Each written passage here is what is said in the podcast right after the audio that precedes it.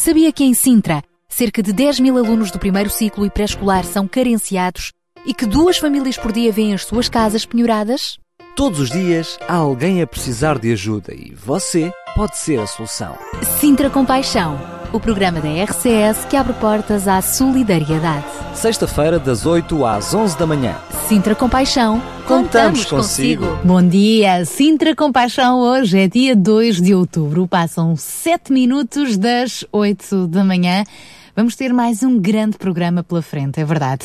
Para já estão 16 graus em Sintra, hoje conta então com mais um dia de céu um pouco uh, nublado, mas este tempo já de outono, mas ainda com um leve aroma uh, a verão. As temperaturas hoje podem chegar aos 26 graus em Lisboa, 19 no Porto, 25 em Faro. E para este fim de semana já se espera ser um pouco mais nublado e uma descida da temperatura no domingo, inclusive, é possível que venham por aí alguns aguaceiros fracos. Mas nós cá estamos, daqui a pouco já se junta a nós o João Barros e o Daniel Galaio e os convidados que temos também para juntos estarmos então no nosso Sintra Compaixão de hoje, onde a palavra de ordem é mesmo amar. Amar, partilhar, ser, viver com paixão. E o nosso modelo por excelência, o melhor modelo que podemos ter de amor é mesmo Jesus. Então ficamos agora com este tema a abrir o programa de hoje com Marta Sofia. Amar como tu, Jesus. Ensina-nos a amar assim.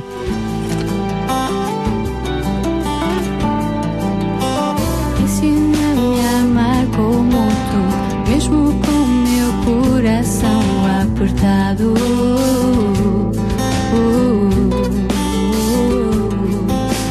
Pois eu sei, Jesus, que tu tens poder para eu suportar o que de ti não provei.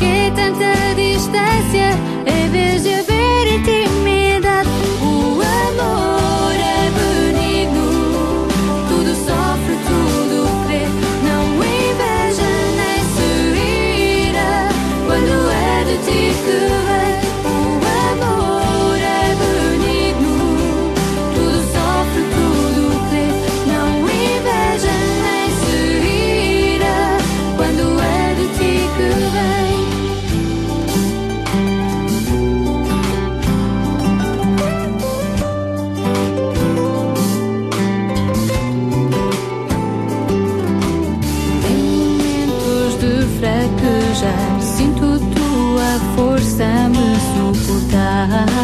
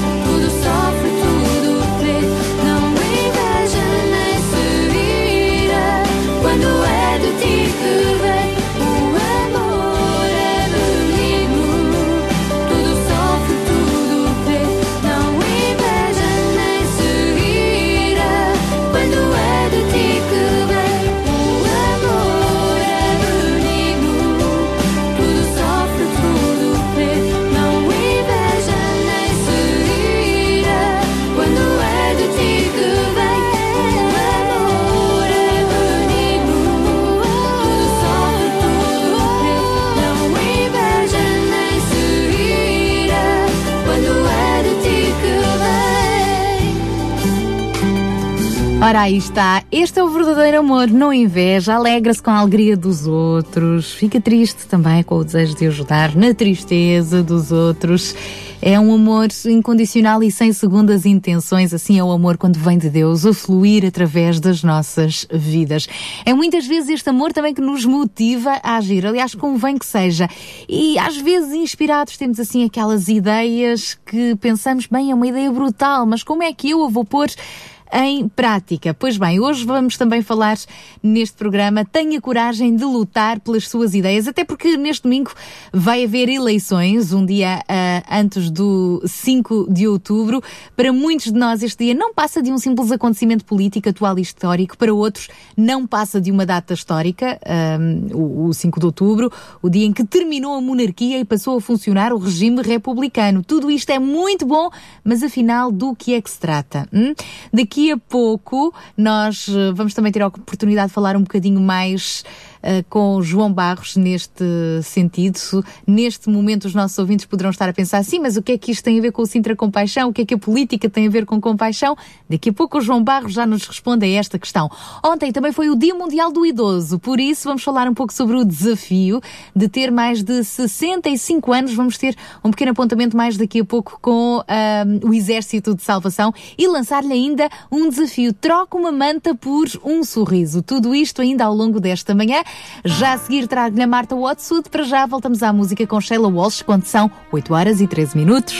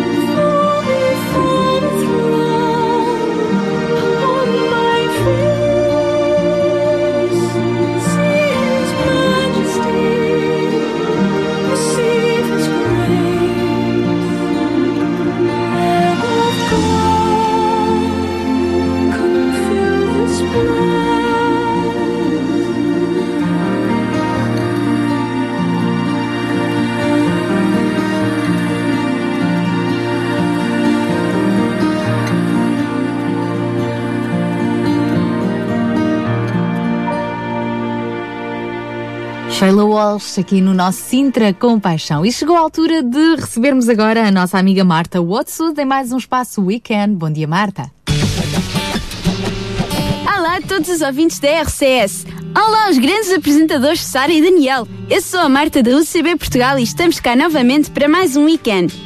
Dar uma boa notícia a alguém é uma das melhores formas de deixar alguém muito feliz, nem que seja por alguns momentos. Alegria dentro de ti que de certeza não faz mal partilhar um bocadinho. É bom motivarmos os outros. Mas e se tu não te sentires motivado? Olha, uma pessoa motivada é aquela que está sempre disposta a sair da sua zona de conforto, ou seja, levantar-se do sofá e fazer mais e melhor que consiga em algum sentido. Talvez até te sintas motivado em algum relacionamento, em alguma amizade que tenhas, mas não ficas assim tão motivado quando é a altura de estudar para um exame ou ter de ir ajudar alguém em alguma coisa mesmo muito chata. Em primeiro lugar, tenho um desafio para ti. Então, olha, pega num pedaço de papel ou se estiveres no carro, e não a conduzir, claro, pega no telemóvel e escreve uma lista das coisas em que não és bom de todo ou que não gostas nada de fazer, não te sentes motivado.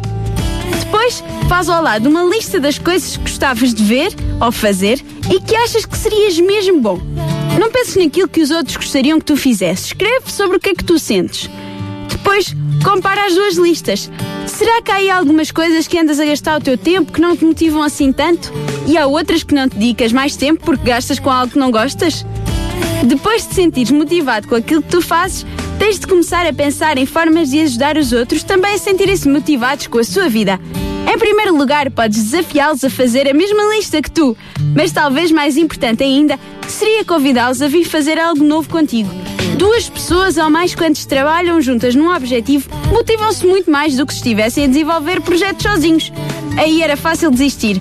Eu dou-vos um exemplo. Eu estive a trabalhar a fazer voluntariado num clube num bairro um bocado problemático em Lisboa.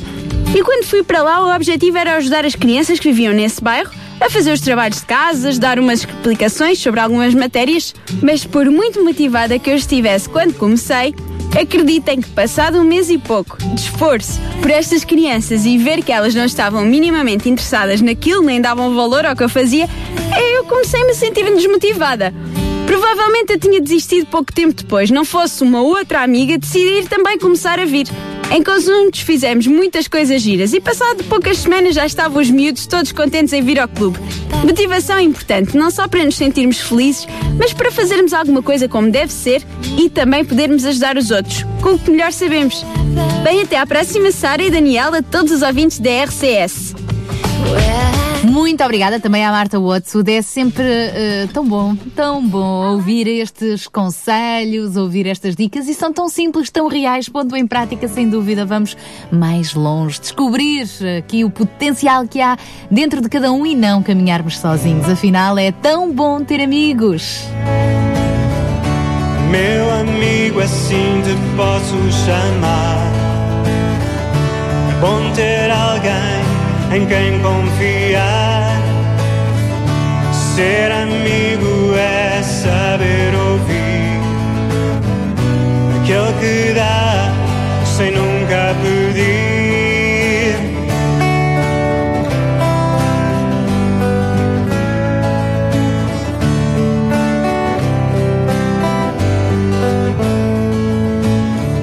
Ser amigo é saber também contigo chorar. Mais que tudo temos algo em comum.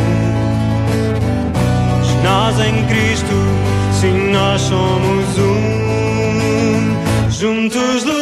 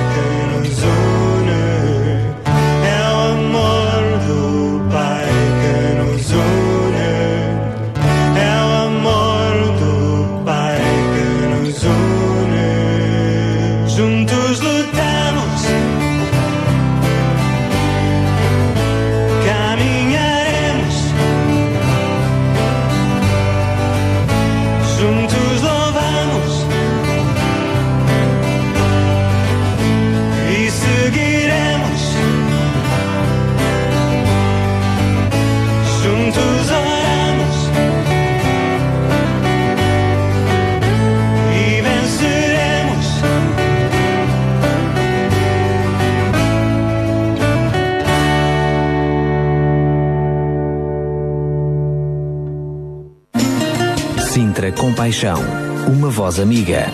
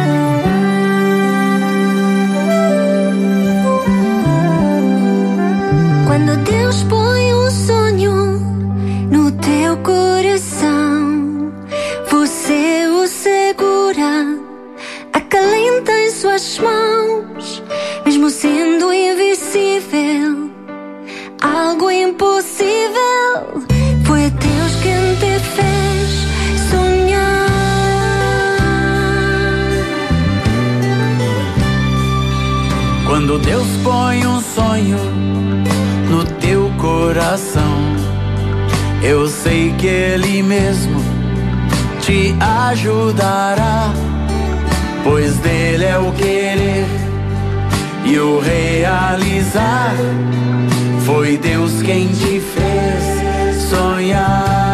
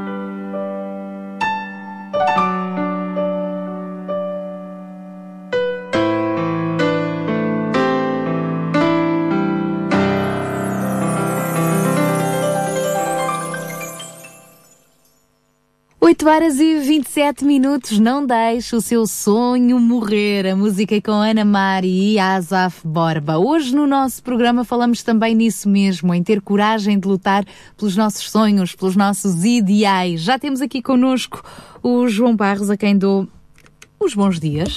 Bom dia, bom dia a todos, bom oh, dia Sara. Oh, João, há pouco partilhava aqui um pouco a introdução do nosso programa, a introdução essa que, que tu próprio uh, preparaste e, e, falava, portanto, neste domingo, já sabemos que vai haver eleições, há de ser o dia 5 de outubro, este dia 5 de outubro, uh, outrora feriado, mas isso é outra questão, uh, que, que também tem um, um, grande significado, um grande peso histórico hum. para o nosso país, não é? O dia em que terminou a monarquia, passou a funcionar o regime republicano e parei aqui mas o que é que isto tem a ver com o programa Sintra Compaixão? O que é que a política, o Sintra Compaixão, eh, tem a ver uma coisa com a outra? Queres nos responder e assim também uh, introduzir o programa de hoje? É, é, é, interessante, com certeza, que falar de política, uh, enfim, muitas vezes acaba por afastar mais as pessoas e, e por, uh, enfim, desinteressar mais as pessoas do que, do que talvez até falar de futebol. Infelizmente, chegamos às vezes a estas realidades, mas quando vamos à essência mesmo do que entendemos por política, que é servir uma nação, servir uma comunidade é dar de si, dar da sua vida, dar de, de, dos seus, eh, das suas habilidades, das suas competências, pois as coisas mudam, mudam logo. Isto é, ter a liberdade de ter ideias e, e de querer aplicá-las, desenvolvê-las e, e todos nós sonhamos por uma sociedade melhor, todos nós sonhamos por uma comunidade melhor, todos nós sonhamos por uma vida melhor, só que chegamos quase à conclusão de que só nós sonhamos e, e aqueles que deveriam talvez, eh, que nós dizemos que deveriam executar mais, eh, não, podem não estar à altura sempre das expectativas que nós, nós temos. E nem sempre são as pessoas mais, enfim, mais adequadas para, para o fazer.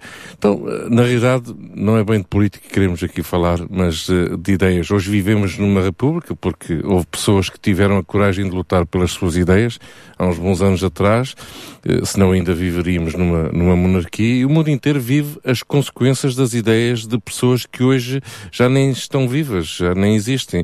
O marxismo uh, que levou ao comunismo, o darwinismo que levou à teoria da evolução, o islamismo, o cristianismo, portanto, ainda carregamos ideais, uh, ideias de, de, pessoas que fizeram parte da história, mas que hoje já não, já não estão connosco. As ideias espalham-se no tempo, no espaço e através das gerações, e dependendo da natureza dessas ideias, poderemos estar a contribuir para a construção ou a destruição de uma sociedade, literalmente. Uh, isto eh, já não, já não era a primeira vez que pessoas com ideias completamente estrambólicas chegam ao ponto de uh, trazer um próprio um genocídio à sua própria à sua própria nação. Independentemente da pessoa por quem votamos, uh, quer seja num partido, quer numa personalidade, uma, uma pergunta que poderia ser levantada é quais são as ideias desses líderes que nos representam, no que é que acreditam. A realidade é que será na base dessas ideias que iremos ser depois governados no, nos, nossos, nos próximos anos. E neste programa queremos despertar todos o, os nossos ouvintes uh, e a refletirem sobre as suas ideias. Uh, aquilo no qual acreditamos uh, irá determinar os, os valores e os princípios da nossa vida, que por sua vez irá determinar os hábitos, os comportamentos que nós temos em sociedade por, por sua vez também e finalmente irá determinar o bem-estar da sociedade e a comunidade no qual, na qual nós vivemos. Uh, referimos já uns bons programas atrás uh, que assim como vai a família, vai a nação. Houve há uns bons anos atrás também um, um autor que escreveu um livro que, que se intitulava Não se muda a sociedade por decreto. E esta é uma realidade. Isto é, é no seio da família que, começa a mudança é no seio de, da nossa relação conjugal, da nossa relação com os nossos filhos, da maneira como nós educamos, da maneira como nós uh, amamos uh, as pessoas que estão à nossa volta. Que, que a sociedade, a comunidade em geral, uh, irá mudar. Portanto, este é o desafio de cada um de nós, não é um desafio só, só dos políticos. Eh, por isso a Bíblia fala de uma forma muito clara que um povo perece por falta de visão. Uh, e visão, em outras traduções, por falta de conhecimento. E na realidade não estamos a falar de qualquer visão ou qualquer conhecimento, estamos a falar da visão e do conhecimento de Deus, porque somos chamados a ser uh, bênção para todas as famílias da Terra. Portanto, olha, Deus nos ajude e ajude todos os ouvintes a poderem ser políticos nas suas próprias casas, nas suas próprias comunidades, não esperando de quem irá ser o futuro Primeiro-Ministro ou o futuro, futuro, Presidente da República para começar a fazer a diferença na, na, na, vida de outras pessoas que estão ao nosso lado. Alguns diriam, porque quem manda aqui em casa não sou eles, sou eu. e aí mesmo tudo começa, é verdade. RCS Regional Welcome 91.2 são 8 horas e 33 minutos. Daqui a pouco já lhe vamos lançar um desafio. Troque uma manta por um sorriso. Vale a pena. Para já, ficamos com John Michael Tablet. Come, worship the Lord, for we are his people, the flock that he shepherds.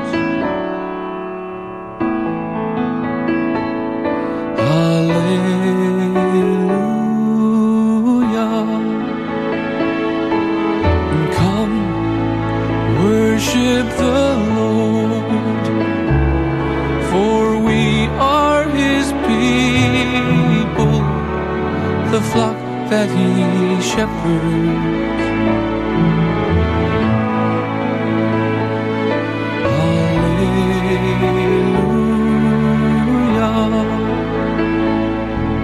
And come, let us sing to the Lord and shout with joy to the rock who saves us. Let us come with thanksgiving and sing joyful songs to the Lord.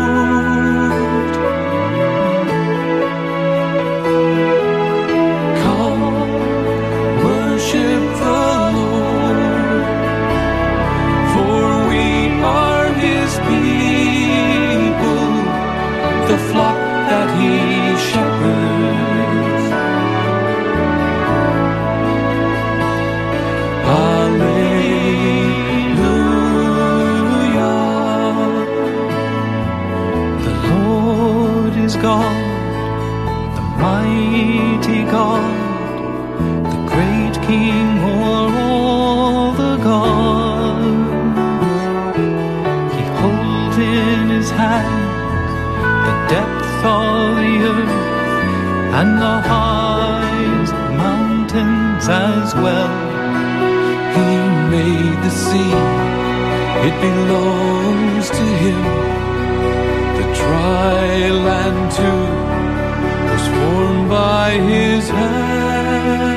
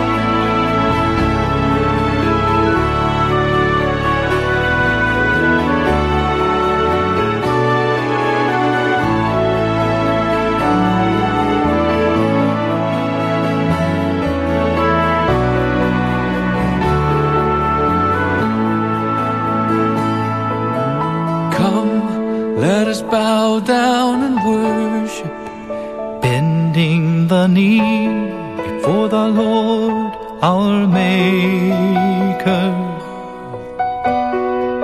For we are his people. We are the flock that he shepherds.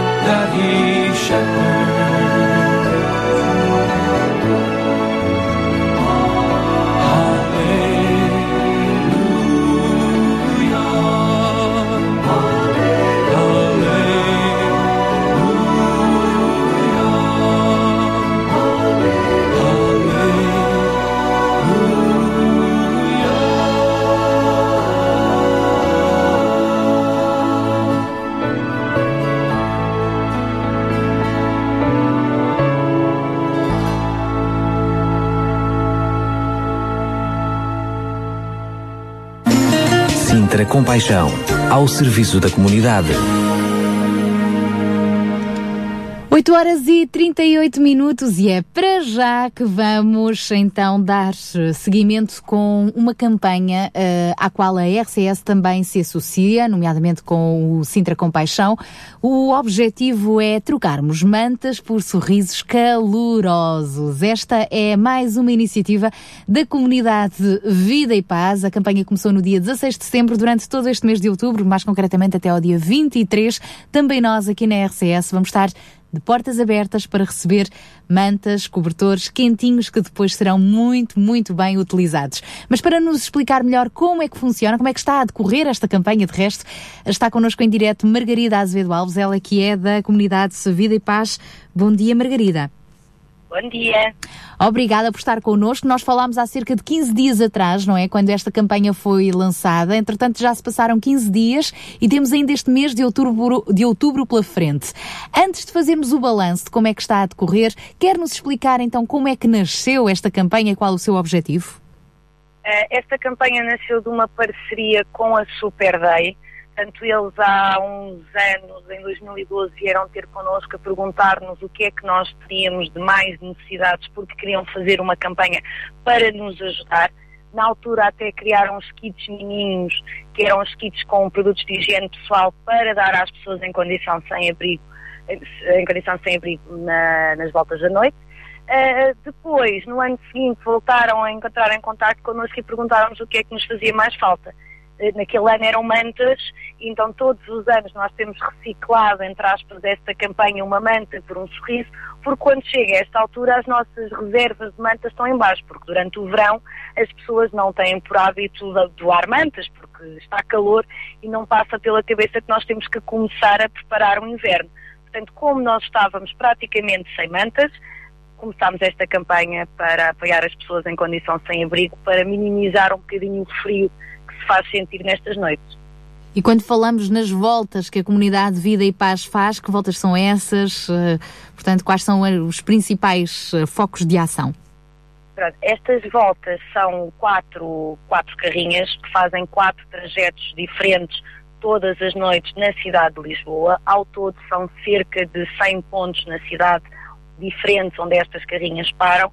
Cada carrinha tem uma equipa composta entre 7 a 9 voluntários. Cada voluntário faz uma volta duas vezes por mês, portanto de 15 em 15 dias, e o objetivo é ir ao encontro da pessoa em condição sem abrigo e motivá-la a mudar de vida. A ideia, geralmente, é mesmo, portanto, nós temos uma ceia, que é uma ceia fria, portanto, para iniciarmos a conversa, é como aqui um bilhete de passagem para uma primeira abordagem, e as mantas, assim como o kit de roupa que nós levamos na carrinha, servem para comatar alguma necessidade mais imediata, mas o nosso objetivo é motivar as pessoas a sair da rua. Portanto, digamos que é um bem de primeira necessidade, mas depois trabalham em todo, em todo o resto. E, e ao fim deste, destes anos todos de trabalho, de ação, vocês têm visto realmente uh, resultados, vidas restauradas, quem sabe até pessoas que já estiveram nessa situação na rua a receber os vossos cobertores e agora já são voluntários convosco a ajudar outros também a reerguerem-se na vida? Sim, sim, sim, porque nós também depois temos centros de terapêuticos e de reinserção, uh, que quando a pessoa quer mudar de vida nós conseguimos efetivamente ter uma resposta para ela. E temos algumas pessoas que acabaram por ficar a trabalhar na própria instituição, outras que já trabalham noutro sítio, mas que ainda são nossos voluntários, portanto, são 26 anos de histórias felizes. Graças a Deus. E agora, vamos então ajudar a, a fazer mais história na vida de quem precisa. Uh, e é tão simples, neste caso específico, trocar uma manta por um grande sorriso, e eu acrescento um sorriso caloroso. Durante o mês de novembro, todas estas mantas que forem, entretanto, recolhidas através desta campanha vão chegar ao destino, depois chega ao frio, portanto, convém as mantas chegarem um bocadinho antes até daquele frio gelado uh, do inverno. Uh, o que é que, que balanço podemos fazer destes primeiros 15 dias de campanha? Estes primeiros 15 dias já temos um balanço bastante positivo. As pessoas aderiram uh, à campanha, temos recebido bastantes contactos de empresas e escolas que querem fazer campanhas internas.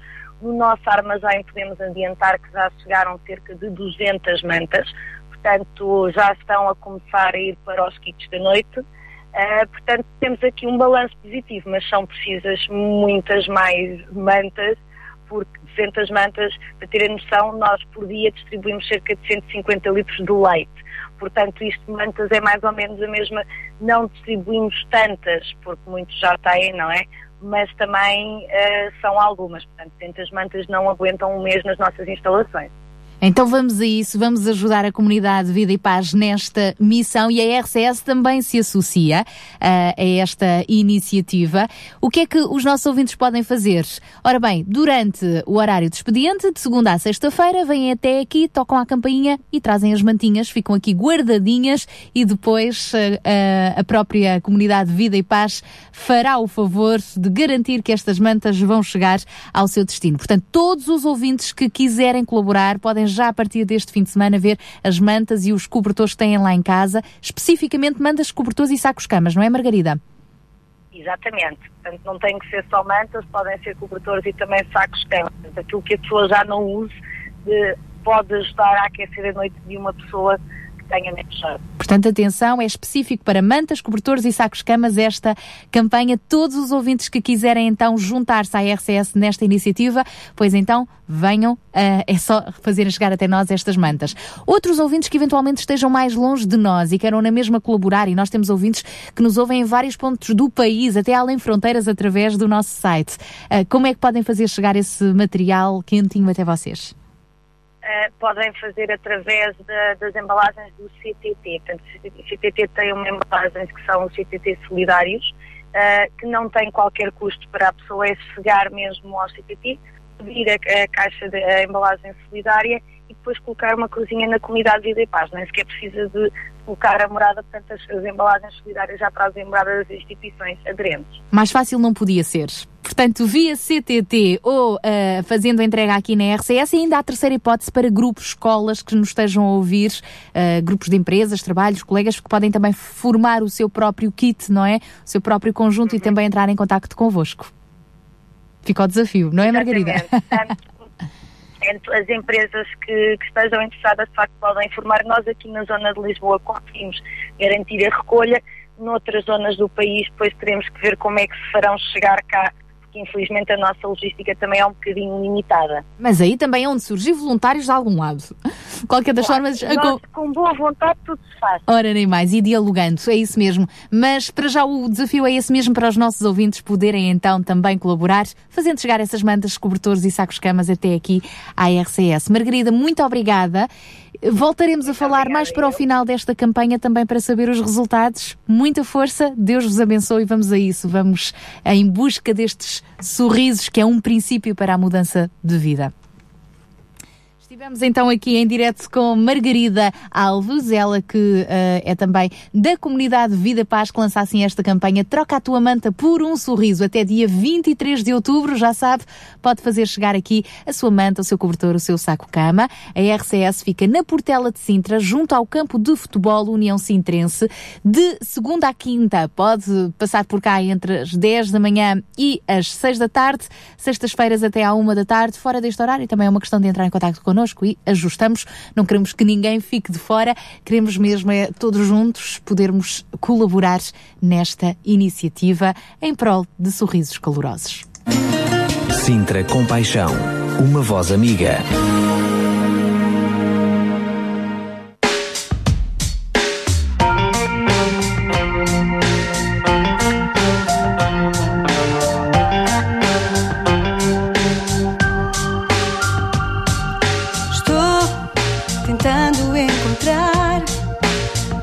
Respostas para o que pedi.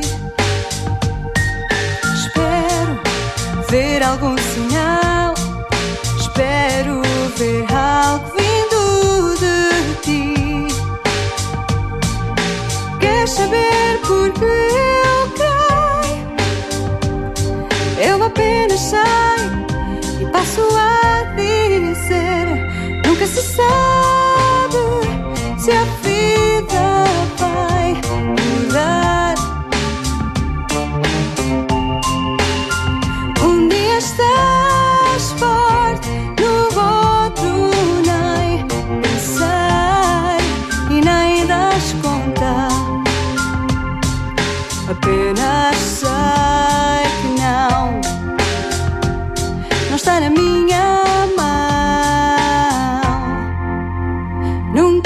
say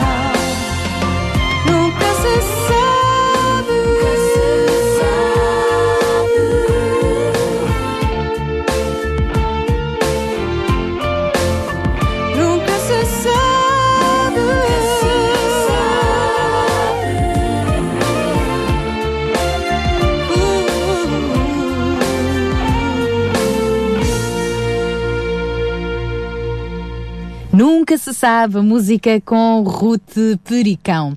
Bom, e ontem Ontem, sabe que dia foi? Dia 1 de outubro, uh, foi o Dia Internacional do Idoso. Este dia foi instituído em 1991 pela ONU, Organização das Nações Unidas, e tem como objetivo sensibilizar a sociedade para as questões do envelhecimento e da necessidade de proteger e cuidar da população mais uh, idosa. É óbvio que nós aqui uh, não podíamos também deixar passar em claro este dia. 2015 foi de resto o 25º Dia Internacional das Pessoas Idosas, celebrado pela ONU, e este ano teve como tema ambientes urbanos sustentáveis e inclusivos para todas as idades. E faz todo o sentido falarmos desta temática em qualquer uh, geração, uh, em qualquer situação, em qualquer altura, não apenas no dia 1 de outubro, mas olhando para a realidade de Portugal, Portugal é, será um dos países da União Europeia com maior percentagem de idosos e menor percentagem da população ativa em 2050, isto segundo os estudos do Eurostat. O Instituto Nacional de Estatística prevê igualmente que no ano de 2050 um terço da população portuguesa seja idosa e quase um milhão de pessoas tenha mais de 80 anos. Estes cálculos são feitos com base na tendência de envelhecimento da população, resultando também uh, do, do próprio aumento da esperança de vida e da diminuição dos níveis de fecundidade. Portanto, João Barros, sem dúvida que este tema é pertinente. Sim, quer a gente queira, quer não, uh, acreditemos ou não, esta é uma tendência uh, que não nos pode deixar uh, insensíveis. temos uma sociedade com cada vez mais pessoas com uma idade avançada e, portanto, logo automaticamente estamos a falar de uma sociedade bem diferente daquelas que nós conhecemos noutros países onde vemos que há muito mais crianças. Eu creio que uh, o testemunho aqui do, do capelão Cleto, responsável do, do Exército de Salvação aqui para, para Sintra, com a experiência que tem a nível dos lares de seriedade, centros de dia, apoio domiciliário, uh, acaba por ser um testemunho muito interessante da realidade vivida no nosso Conselho. Então vamos ouvi-lo, é isso mesmo. Há inúmeras instituições, organizações que trabalham também em prol desta idade do ouro, não é? Terceira idade. E nós, neste caso, vamos então conversar com um dos parceiros do Sinter Compaixão, o Exército de Salvação. João, já, já o apresentaste, temos connosco em linha, então, o Capelão Cleto. Olá, muito bom dia, obrigada por estar connosco. Bom dia. O Exército de Salvação tem vários uh, lares, não é? De idosos, nomeadamente no Conselho de Sintra, e, portanto, tem já uma tradição e um coração virado também para esta faixa etária, não é verdade? É verdade, sim. Procuramos dar assistência, apoio aos idosos, né? E de uma maneira holística, né? É, para que o corpo, alma e mente possam ter o bem-estar, né? Ter cuidados necessários para ele. Como é que nós podemos descrever o desafio que é ter mais de 65 anos? É, primeiro, pensarmos né, como nós mesmos, naquela situação, nos colocar naquela situação e ver que ao, ao nosso redor as necessidades que temos para atender a esse, essa população e principalmente os cuidados que devemos ter com ele e antes de mais nada tratar com respeito, né? ter respeito por, por pessoas que passaram a vida inteira e aprenderam tantas lições e que também pode nos é, passar esse conhecimento, essa, essa essas experiências, né?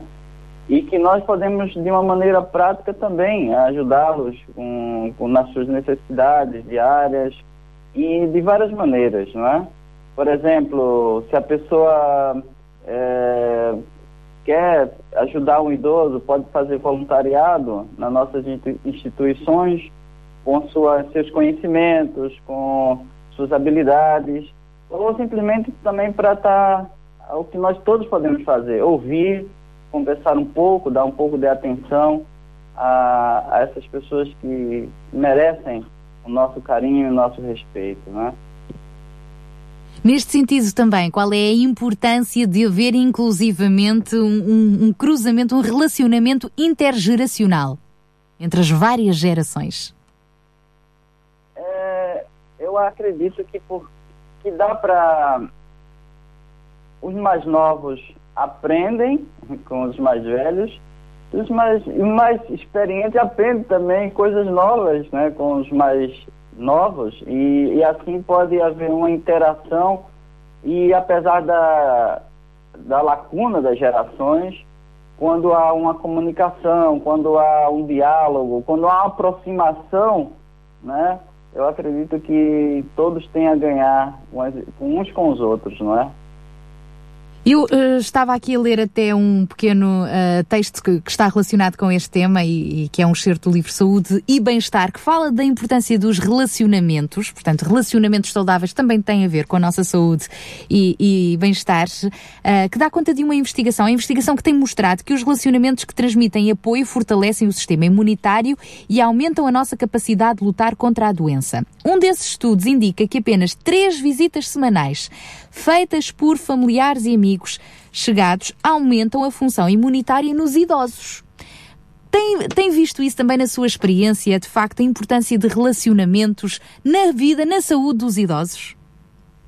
Claro, claro, tenho visto sim, é, diariamente, né, tendo esse contato, tendo essa, é, é, esse contato e, e tendo, fazendo algumas coisas junto com eles, percebemos que uma das coisas é, que afetam muito é, é, a solidão, não é?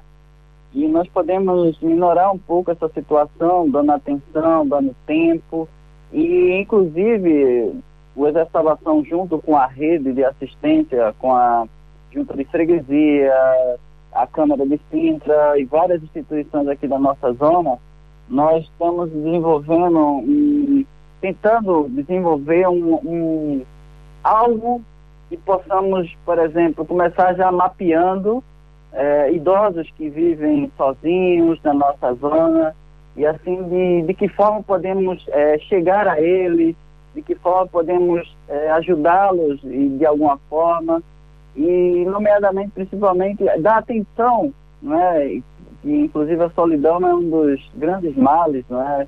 E não se sentirem isolados e se sentirem inúteis portanto, é, eu acredito que a atenção realmente, nomeadamente essa de podermos estar juntos um tempo, dar um pouco do nosso tempo para eles, eu acho que é fundamental, sim. Ficamos então com este, com este desafio uh, e para terminar, uh, Capelão, uma palavra para quem nos está a ouvir e tem mais de 65 anos. Uma palavra de esperança e de motivação. Olha, no Salmo 71 tem uma, uma oração do idoso. E ali é, ele fala da, da sua esperança, da sua fé e de como esse caminhar com Deus é, o ajudou e também como ele pode ajudar a, as futuras gerações contando dessa fé e desse amor. E, portanto, é, acreditar, ter fé em Deus e que Ele pode nos ajudar e que Ele pode ajudar a todos nós, independente da idade, da situação em que nós estamos. É isso mesmo. Obrigada, um grande abraço para si e para todos os nossos velhinhos uh, que também fazem parte aqui desta grande família do Exército de Salvação. Todos aqueles cabelos brancos, sem dúvida, são um sinal de muita sabedoria, muita paciência, muitas experiências de vida. É verdade. Olha, obrigado e também nós agradecemos porque é, é a, a, divulgação né, do, desse, desse tema, dessa rubrica, é muito importante para todos nós né, sabermos e de alguma forma também podermos ajudar.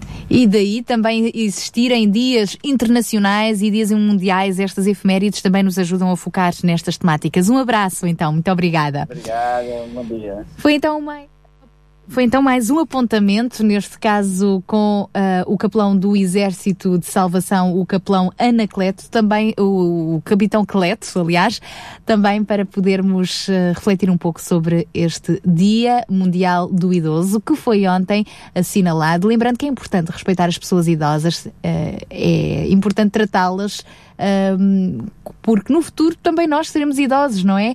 E é importante, sem dúvida, perceber que por mais rugas que o idoso possa ter, nenhuma delas vai esconder o amor, a experiência de vida e, pelo contrário, são sinónimos de tudo isso. Então, uh, hoje tivemos também este desejo de partilhar consigo a importância do idoso na nossa vida, na nossa comunidade. E já que o Capitão Cleto falou de um salmo que é encorajador, nós avançamos com este salmo 23. O Senhor é o meu pastor, com Ruth e Rubem Alves. O Senhor é o meu pastor, nada me falta.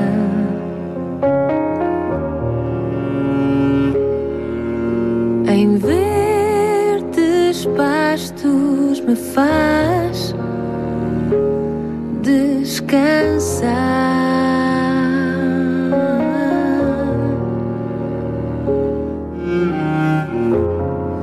e conduz-me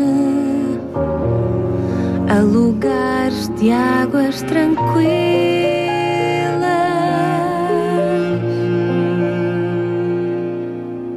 Conforta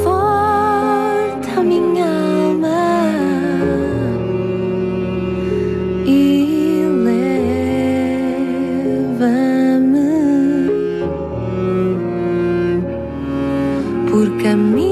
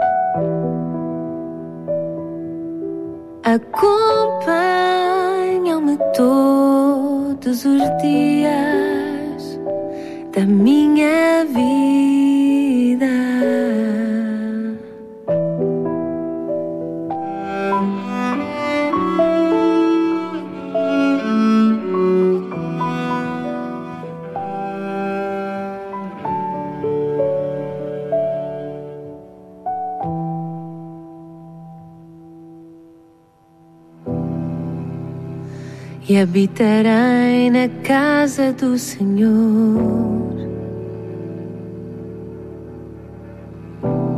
E habitarei na casa do Senhor. Ao longo dos meus dias. Sintra Compaixão. ao serviço da comunidade. 9 horas, 6 minutos e avançamos agora com o nosso espaço Links. O nosso amigo Carlos Pinto Leite vai-nos trazer mais a sugestão de um link, um site para visitarmos para nos inspirar com paixão. Bom dia, Sara. Bom dia, Daniel. Bom dia a todos os ouvintes da RCS. Sou Carlos Pinto Leite, novamente aqui no programa Sintra Compaixão, em nome da UCB Portugal, para vos trazer mais algumas ideias e sugestões e divulgação no âmbito da solidariedade social. E hoje, hoje trago-vos a comunidade Vida e Paz. Tomem nota já do respectivo site www.cvidaepaz.pt.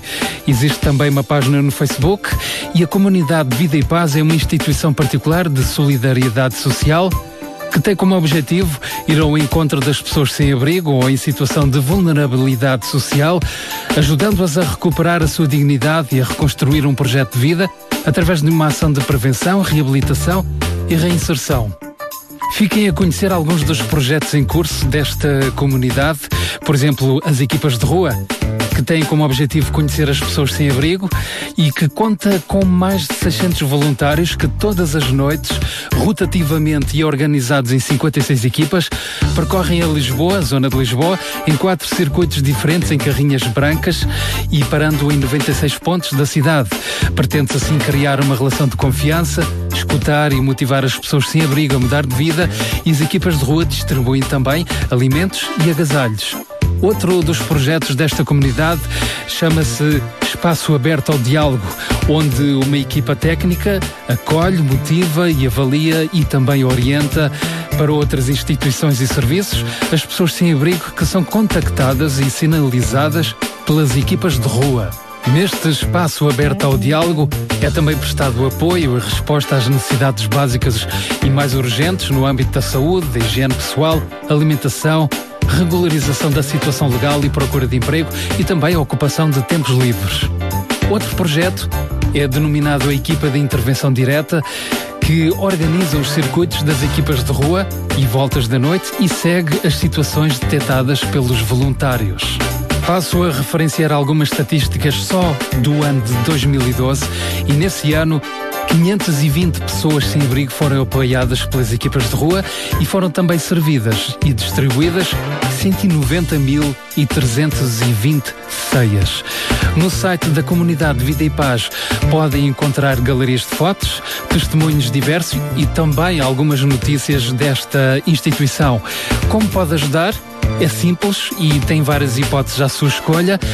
Uma delas é, por exemplo, doar 0,5% do seu IRS a favor desta comunidade, ou então tornando-se amigo da comunidade com uma contribuição mensal, através de donativos ou ainda doações em géneros alimentares e produtos de higiene. Já para não esquecer o voluntariado. O voluntariado é possível nas equipas de rua, nas equipas das sanduíches e também no espaço aberto ao diálogo, nas comunidades terapêuticas desta comunidade Vida e Paz e também nas comunidades de inserção. Ainda haverá mais para falar sobre esta comunidade, mais projetos que ficarão para a próxima semana, por isso não percam. Acompanhem a emissão da próxima semana.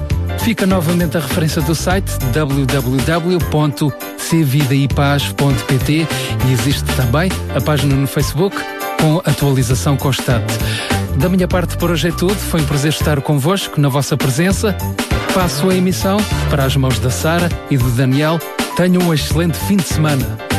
Obrigada, Carlos Pinto Leite. Bem mesmo a propósito, a Comunidade Vida e Paz, ainda hoje estivemos à conversa com, eles e lembramos a campanha uh, Troque uma manta por um sorriso. É verdade, esta comunidade vai depois, durante o mês de novembro, fazer chegar todas estas mantas quentinhas até uh, a pessoas que estão em situação de sem-abrigo. Então já sabe, para colaborar nesta campanha, poderá fazer chegar mantas, cobertores, sacos-camas aqui às nossas instalações Rádio RCS na Portela de Sintra e nós teremos também um ponto de recolha deste material para a comunidade Vida e Paz fazer chegar a quem mais precisa. Por falar nisso, amar, amar é dar, amar é ter compaixão, amar também é perdoar. E é com este tema que avançamos agora com a música dos JASP.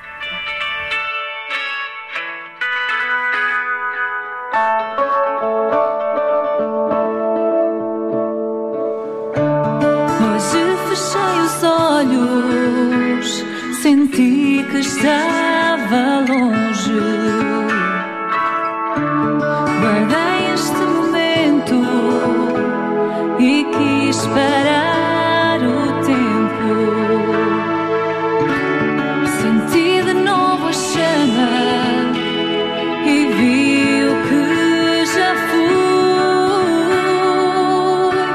Se chuva lava a estrada, o choro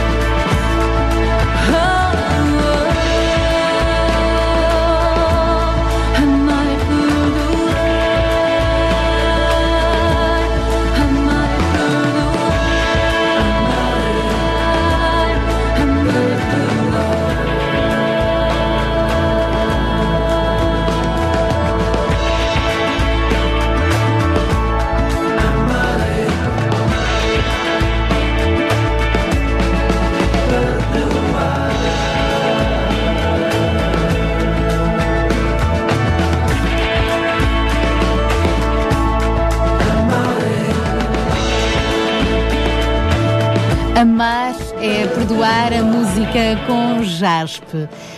São 9 e 14 já a seguir vamos receber as nossas amigas Mulheres de Esperança. Hoje no nosso Fórum Compaixão, depois das 10, vamos eh, receber Eduardo Quintanova, o vereador eh, da Ação Social da Câmara de Sintra, também para fazermos um ponto da situação eh, do que tem sido feito, dos esforços que continuarão a ser feitas para ir ao encontro das necessidades da população e a exemplo de trabalho que é feito, do trabalho que é feito em rede, vamos ter connosco também eh, representantes da Associação Ser Alternativa. Isto, portanto, para depois das 10, fique connosco. Antes de recebermos as Mulheres de Esperança, lembramos também o fórum da semana passada. Estivemos com a Associação Juvenil A Ponte, que nos falou do seu fantástico trabalho uh, com crianças, que são mais que muitas, para o ATL. Lembramos o apelo.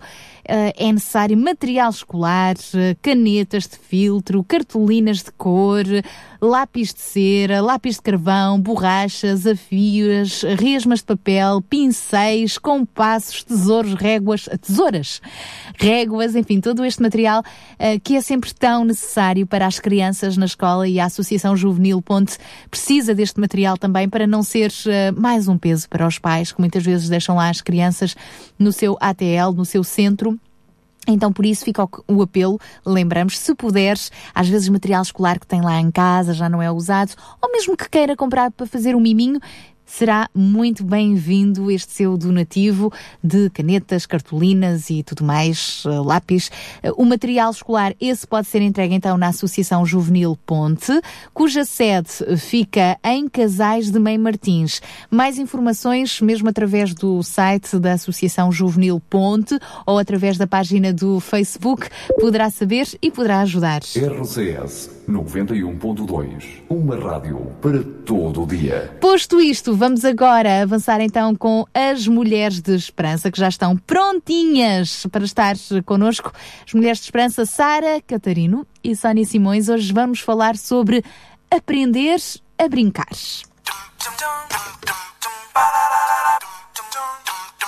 Mulheres de Esperança. Música, entrevistas, temas do seu dia a dia. Para mulheres que teimam em ter fé na vida. 49, 50, 51, 98, 99, 100. Aí vou eu. Ah, descobri-te. Estavas bem escondida. Agora é a tua vez. Sónia, estavas a brincar às escondidas?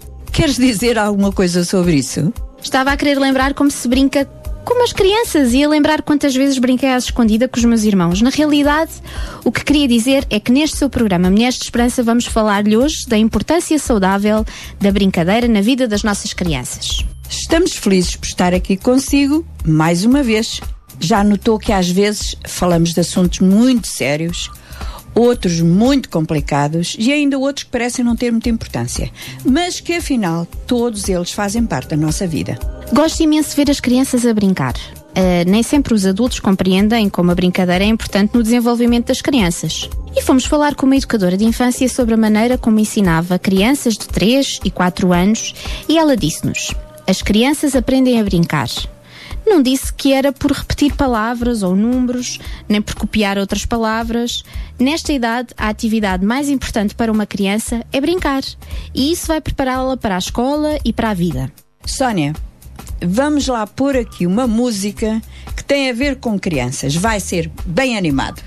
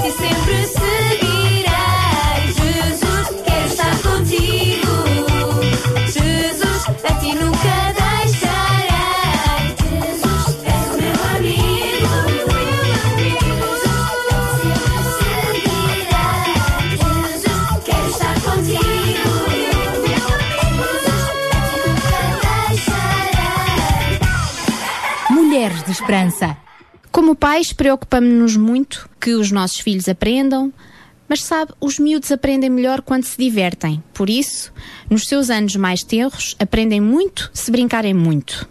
A tal educadora de infância que nos recebeu contou-nos que todos os dias ela planeia as várias atividades e brincadeiras e o que as crianças vão aprender através das mesmas. Vou dar um exemplo. Ela tem na sala uma área onde as crianças brincam com puzzles e isto ajuda-os a aprender sobre formas e cores. Ajuda ainda a treinar as suas mentes para o que é lógico ao pensarem onde se encaixa cada peça do quebra-cabeças. Às vezes, ela senta-se ao lado da criança que não consegue encontrar a peça e faz sugestões tipo: E o que achas desta? Ou empurra a peça para mais perto da criança, da mão da criança, ou de maneira que ela veja que aquela peça tem a forma e a cor correta. E claro, quando a criança consegue, fica toda entusiasmada e faz uma festa com ela. O encorajamento ajuda sempre uma criança a continuar e a gostar do que está a fazer. Portanto, o dia de uma criança é mais do que só brincar, mas fazê-lo com alguma orientação. As mães também podem ajudar os filhos a brincar assim. Não são precisos brinquedos nem equipamentos caros. Se não tiver um puzzle, pode recortar uma revista em formas diferentes que vai dar no mesmo. Isso ajuda imenso as crianças a se prepararem para os anos escolares e ajuda-as a aprender a conviver com outras crianças e como dar-se com adultos, os professores e educadores. Quando partilham os mesmos equipamentos, e jogam com outras crianças, aprendem que é esperar a sua vez, a partilhar, mesmo quando acham que a sua vez de jogar é agora. Aprendem ainda que há um começo e um final para a brincadeira. Muitas vezes eles não querem terminar o que estão a fazer. É importante avisar a criança de que dentro de pouco tempo aquela atividade vai terminar. Em casa, os pais devem fazer o mesmo. Devem sempre avisar a criança do final da brincadeira. Não faz sentido chegar lá e de repente pôr um fim em algo que estava a dar prazer. Como os adultos, também não gostamos disso. Claro que não, e é por isso que em casa devemos dizer: o jantar está na mesa em 5 minutos. Para que eles saibam que chegou a altura de terminar o que estão a fazer. Aliás, a família funciona muito melhor se cada um souber exatamente o que se espera em cada situação. Na creche e na pré-escola, as crianças aprendem rotinas. Quando é a altura de arrumar, todos se ajudam uns aos outros. Quando se habituam a fazer isto, aprendem a gostar de arrumar. E claro, sabem que algo engraçado deve estar prestes a acontecer. Pode ser a altura de se sentarem a comer, alguma coisa boa, ou o momento de ouvir uma história. Estes momentos ajudam também as crianças a dar-se umas com as outras.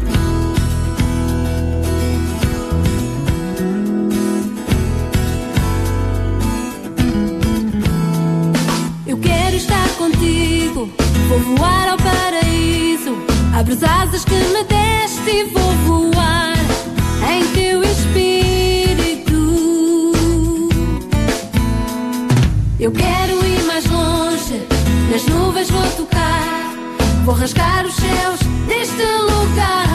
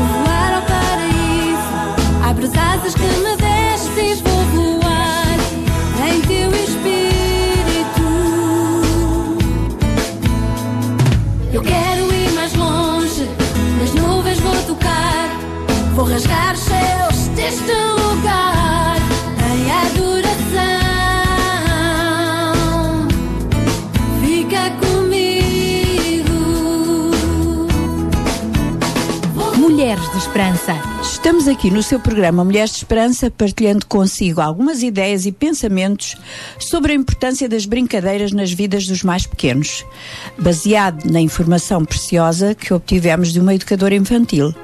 Um aspecto interessante nas crianças é que elas gostam de brincar a fingir. Lembra-se da sua menina a empurrar o carrinho da boneca com uma mala a tira-colo e a dizer com um ar sério: Até logo, vou às compras com a minha filha. Ou a pegar no telefone e a fingir que está a falar com alguém do outro lado. Sim, pois, claro. E- Eu sei. Isso é verdade. Está a fazer exatamente como viu ou ouviu a mãe fazer e está a divertir-se imenso. Sónia, eu tenho a certeza que tu tens algumas destas histórias com a tua filha. Conta lá uma. São várias, mas há uma particular que eu recordo. Era, ela era mais pequenina e não sabia ainda falar corretamente.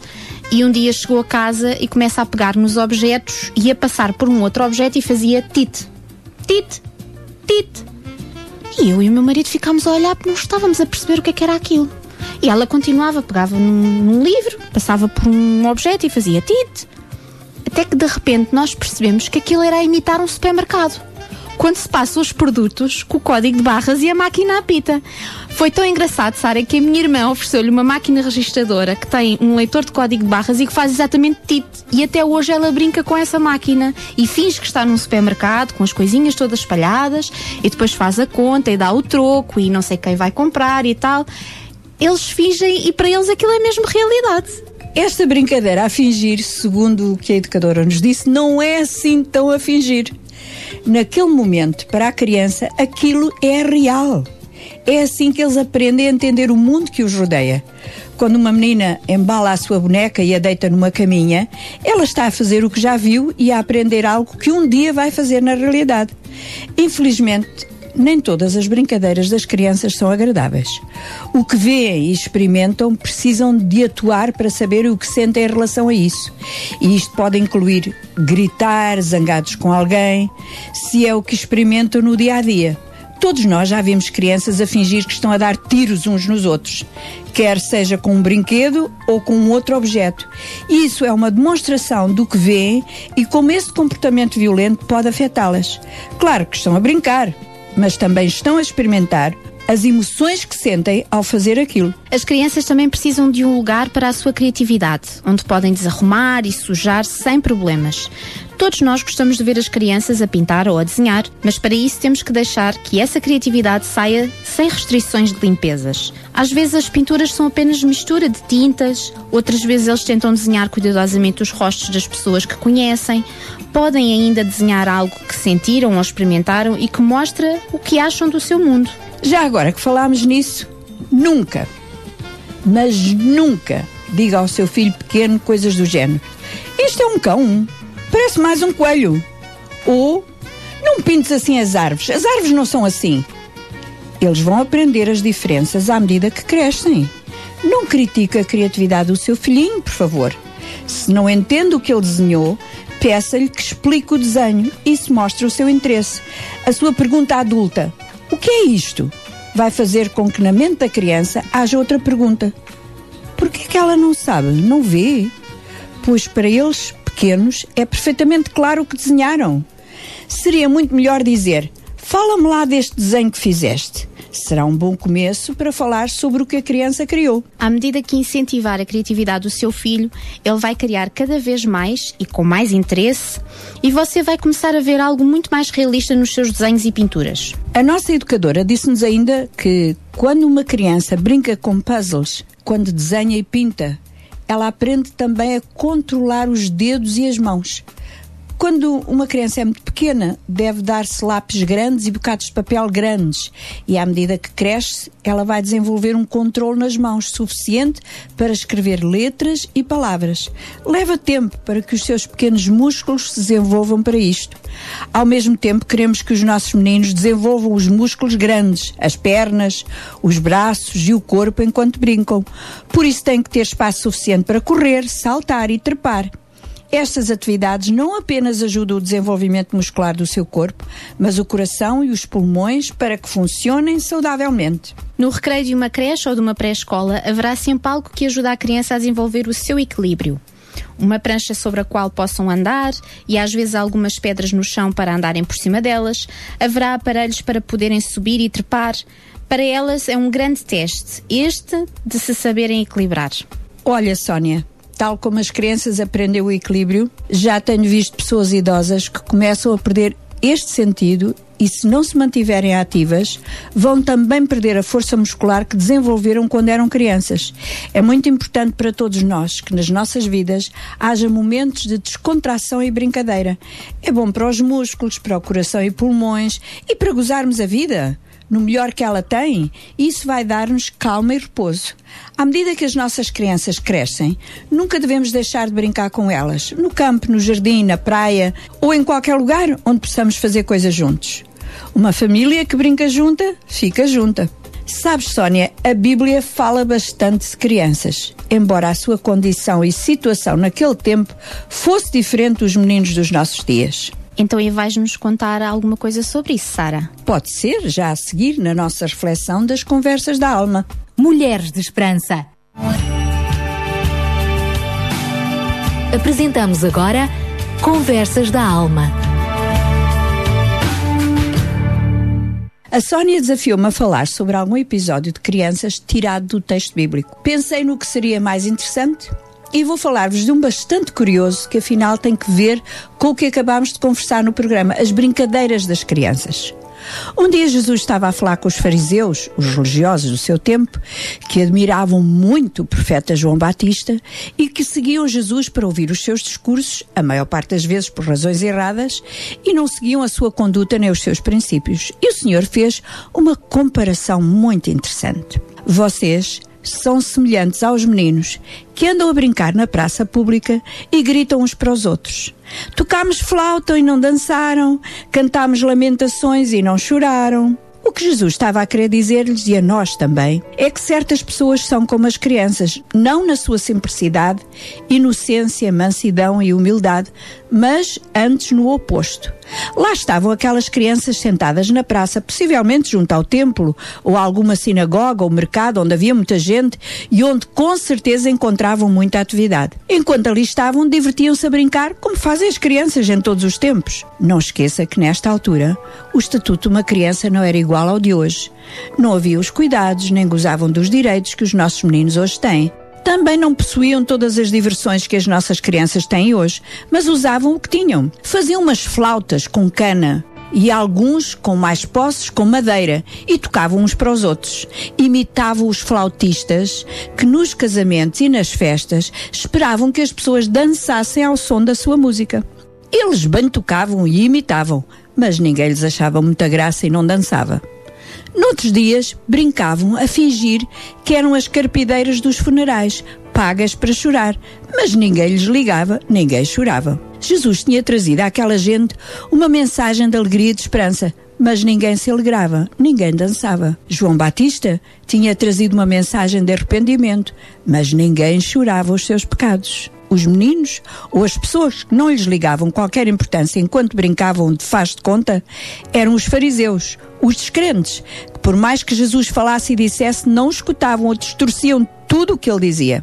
Estou aqui a pensar que esta é uma grande responsabilidade que nos é colocada. Quando ouvimos as novas da salvação e não nos alegramos com elas, pois a Bíblia diz que o Evangelho é boas novas. Ou quando ouvimos a mensagem de arrependimento e o nosso coração não fica triste, não nos arrependemos, não desejamos dar uma, não desejamos dar uma volta à nossa vida e colocar os nossos pés no caminho certo. Há tantas referências bíblicas às crianças, mas hoje quero deixar-vos com esta reflexão. Como somos? Como os meninos que ao ouvirem as flautas a tocar não dançavam? Ou como os que ao ouvir os outros a fingir que choravam não choravam também? Como reagimos à mensagem de Deus? Com indiferença? Com descaso? Com uma atitude, fala, diz o que te apetecer, mas eu não estou interessado? Ou abrimos o nosso coração de par em par para receber, para sentir, para ser realmente mudado? A escolha é nossa. E ao terminar este programa de hoje, resta despedir-nos com muito carinho e prometer que, se Deus quiser, para a semana voltaremos a estar consigo. Se ainda está de férias, descanse muito e brinque muito. Até lá. Mulheres de Esperança. O programa para mulheres que teimam em ter fé na vida. Uma produção da Rádio Transmundial de Portugal. Mulheres de Esperança que regressam então na próxima sexta-feira. E agora trago-lhe a música com o IEL no tema Ser Intocável.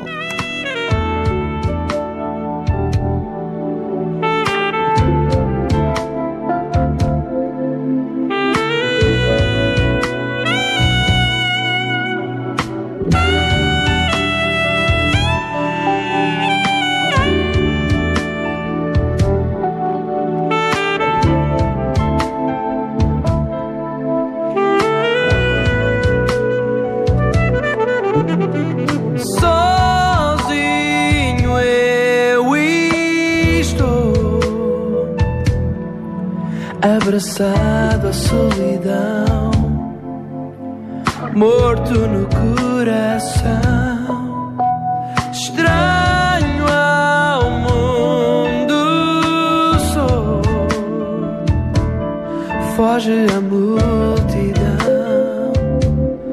vivo na escuridão.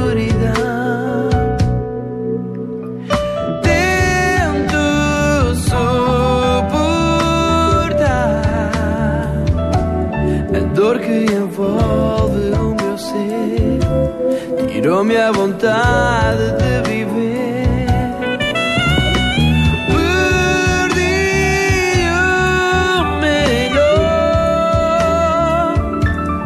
o melhor que a vida tem para dar, o amor poder desfrutar.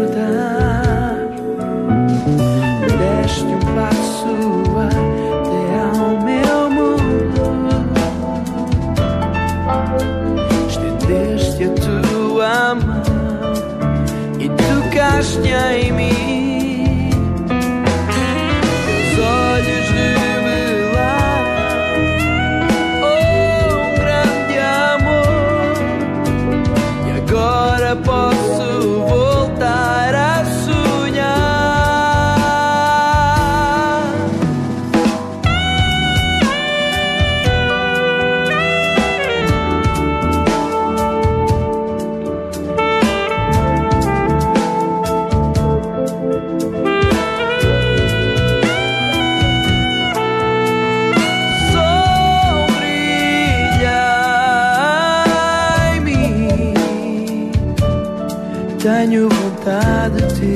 te alcançar. Vejo a esperança a me beijar. Vivo para dizer a vida que voltei a ganhar. O dom de poder voltar a amar. Deste um passo até ao meu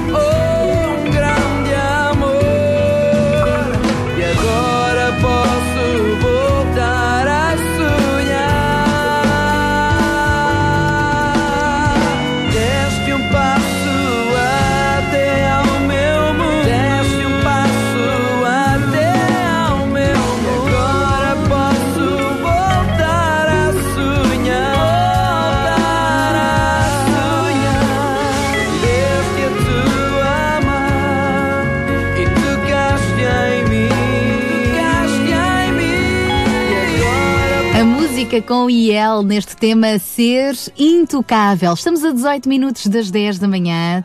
Daqui a pouco vamos ter o nosso fórum, o Fórum Compaixão, onde hoje vamos ter eh, connosco uma vez mais o vereador da Ação Social Eduardo Quinta Nova e neste caso vamos ter a ser alternativa connosco. João, antes ainda de avançarmos para o fórum, que será mais daqui a pouco, uh, o que é que podemos esperar então precisamente desta conversa que vamos ter hoje? Por um lado, uh, com uh, a autarquia, não é? Aqui representada pelo vereador Quinta Nova, por outro lado, com uma das muitas associações, organizações que trabalham em rede. Sim. Ehm, nós, bom, desde princípio do, desta série de programas que nós lançamos na semana passada, ehm, nós deixamos bem claro uh, a nossa intenção a nível dos fóruns de desenvolver nestes próximos 12 programas fóruns que visam uh, dar uma maior uh, visibilidade ao trabalho das pessoas que estão nas instituições sociais do nosso Conselho de Sintra e quem diz as pessoas que servem nessas instituições também diz os utentes, todas as pessoas que têm vindo a ser servidas, ajudadas, não é? Apoiadas por essas instituições. Um, na semana passada uh, tivemos a Associação Juvenil A Ponte, esta semana, uh, portanto, e, que trabalha uh, com crianças, especificamente ali da, da zona de, da Serra das Minas, Rio de Moro, esta semana uh, tínhamos o apontamento da ser alternativa com todo o trabalho que desenvolvem uh, com uh, as pessoas idosas de, de, de Meio Martins, tanto a nível do, do apoio domiciliário como em muitas outras atividades dentro do, das próprias instalações ali em Meio Martins e também todo o trabalho que têm vindo a desenvolver com as crianças da, da Tapada das Mercês. Portanto, de uma forma enfim, não planeada, Uh, e por também esta semana ser uma semana bastante decisiva em termos de, enfim, de eleições, achamos interessante convidar o Sr. Vereador Eduardo Quinta Nova para nos fazer um pequeno balanço, uh, um pequeno ponto de, da situação uh, social do Conselho de Sintra. Já lá vão dois anos. Eu recordo no início do mandato do Sr. Vereador, tivemos aqui a honra de, de o ter e também também para ouvir uh, as principais orientações, as principais linhas uh, de plano de, de, trabalho para estes quatro anos, uh, pois foi interessante, nós sabemos que havia aqui prioridades e queríamos ao fim de dois anos saber, bem, em que ponto da situação é que nós estamos, quais são os desafios que foram alcançados, os que não foram alcançados, o que nós temos ainda pela frente, as medidas que têm vindo a ser implementadas, o que tem funcionado, o que não tem funcionado, e nada melhor do que meter o, Sr. Vereador aqui e também uh, pessoas uh, de uma instituição uh, que no fundo também acabam por representar a realidade de, da maior parte das outras instituições, das inúmeras instituições que temos no nosso Conselho de Sintra, também para perceber no terreno, não é, na, na realidade do dia a dia, vivendo com as famílias de, das nossas comunidades, percebermos quais são realmente as principais necessidades e ainda os principais desafios. Portanto, nós aqui, aqui uh, permita-me permite dizer, uh, Sara, uh, não só vamos querer ouvir o Sr. Vereador uh, dentro deste contexto, mas queremos também, sobretudo, que, eles, que ele nos ouça também em relação a, aos desafios sociais do Conselho de Sintra e que nós por isso mesmo este programa uh, existe já há, quatro anos, três, quatro anos, uh, é precisamente para fazer esta ponte entre a realidade do, do dia a dia dos sintrenses e também uh, as respostas que os nossos representantes políticos e institucionais podem, podem trazer. Fica combinado, então daqui a pouquinho vamos avançar com este nosso fórum de hoje. Por isso, até às 11. Fique connosco no Sintra Compaixão. Sintra Compaixão, ao serviço da comunidade. E lembramos ainda dois desafios que hoje deixamos: um para material escolar, canetas, folhas, resmas de papel, lápis de cor, borrachas, tesouras, quadros, réguas.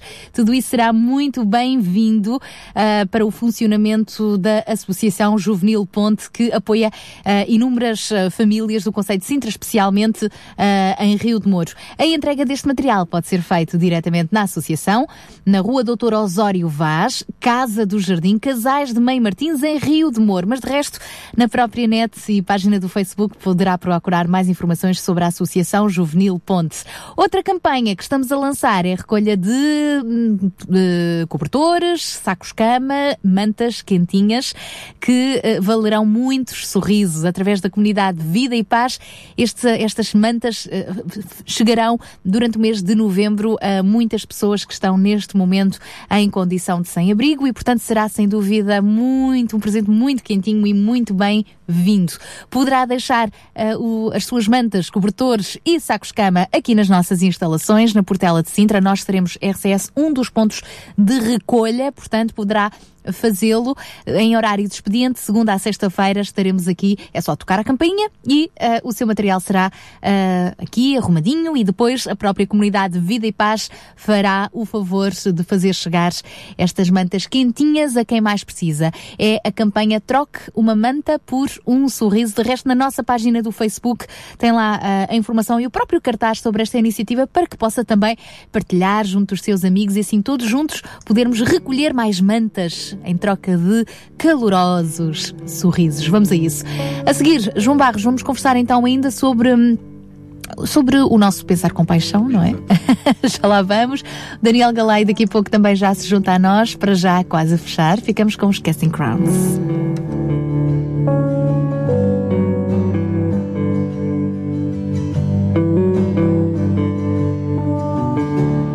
Corner office was his dream, more like a prison now, it seems. Somewhere on the corporate climb, he left his warrior behind. Now he's just a worker at a daily grind that steals his years and numbs his mind. His strength is fading, his dreams are blind.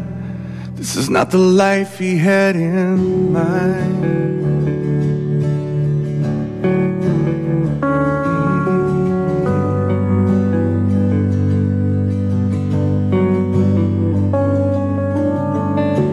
Lies awake as he's up all night, staring at a screen that tells him lies that the grass is greener on the other side. So she's at the gym fighting off the years to be young again and calm her fears that she'll never be enough for him just as a young man catches her eye. Now they're trapped in their wrong worlds and their wrong wars with their cell phones and the closed doors. It's funny how quiet and peaceful that it seems. But they're all alone together in the house of their dreams.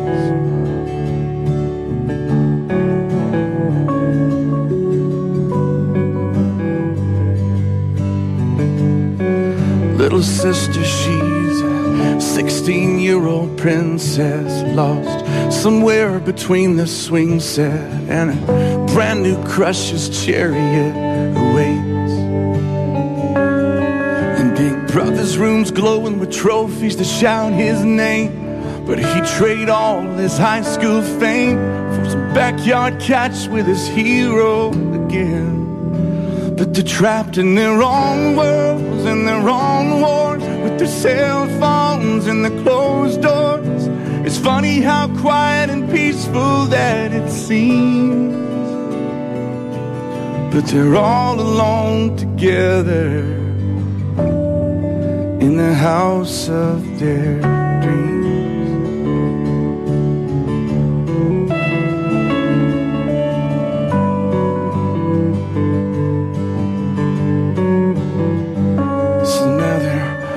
dressed up in Sunday best, sit up straight just like the rest, and they sing the songs of peace and rest that Jesus freely gives.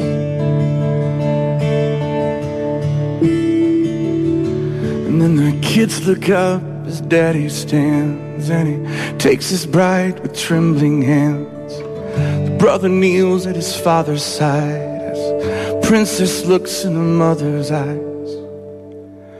Their tears tear down the walls as daddy prays. We're trapped in our own worlds and our own wars with our cell phones and our closed doors. God, only you can save our family. And on this rock we'll build, on this rock we'll build house of our dreams.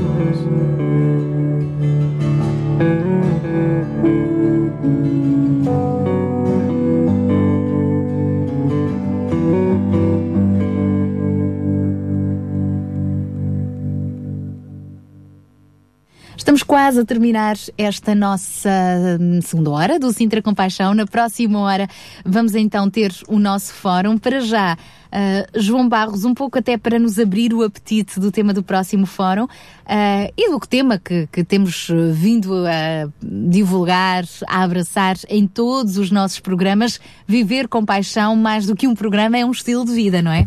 Sim, nós eh, também tomamos a, decisão no, no programa passado de, ao longo destes próximos programas até ao Natal, de falarmos na realidade do que é que, como é que nós poderíamos descrever uma família com paixão e queremos encorajar, obviamente, as pessoas a, a, a pensarem sobre isso e, e, e, também a agirem.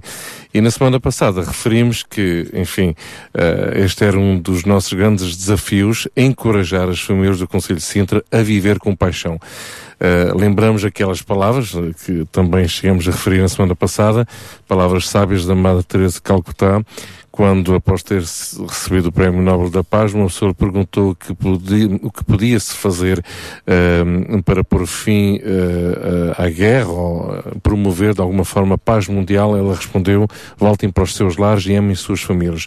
Nós fomos chamados a amar e, e, a abençoar todas as famílias da Terra. Não é uma, uma competência exclusiva do Estado, não é uma competência exclusiva da, da Câmara Municipal de Sintra, nem das instituições sociais uh, deste Conselho ou deste país.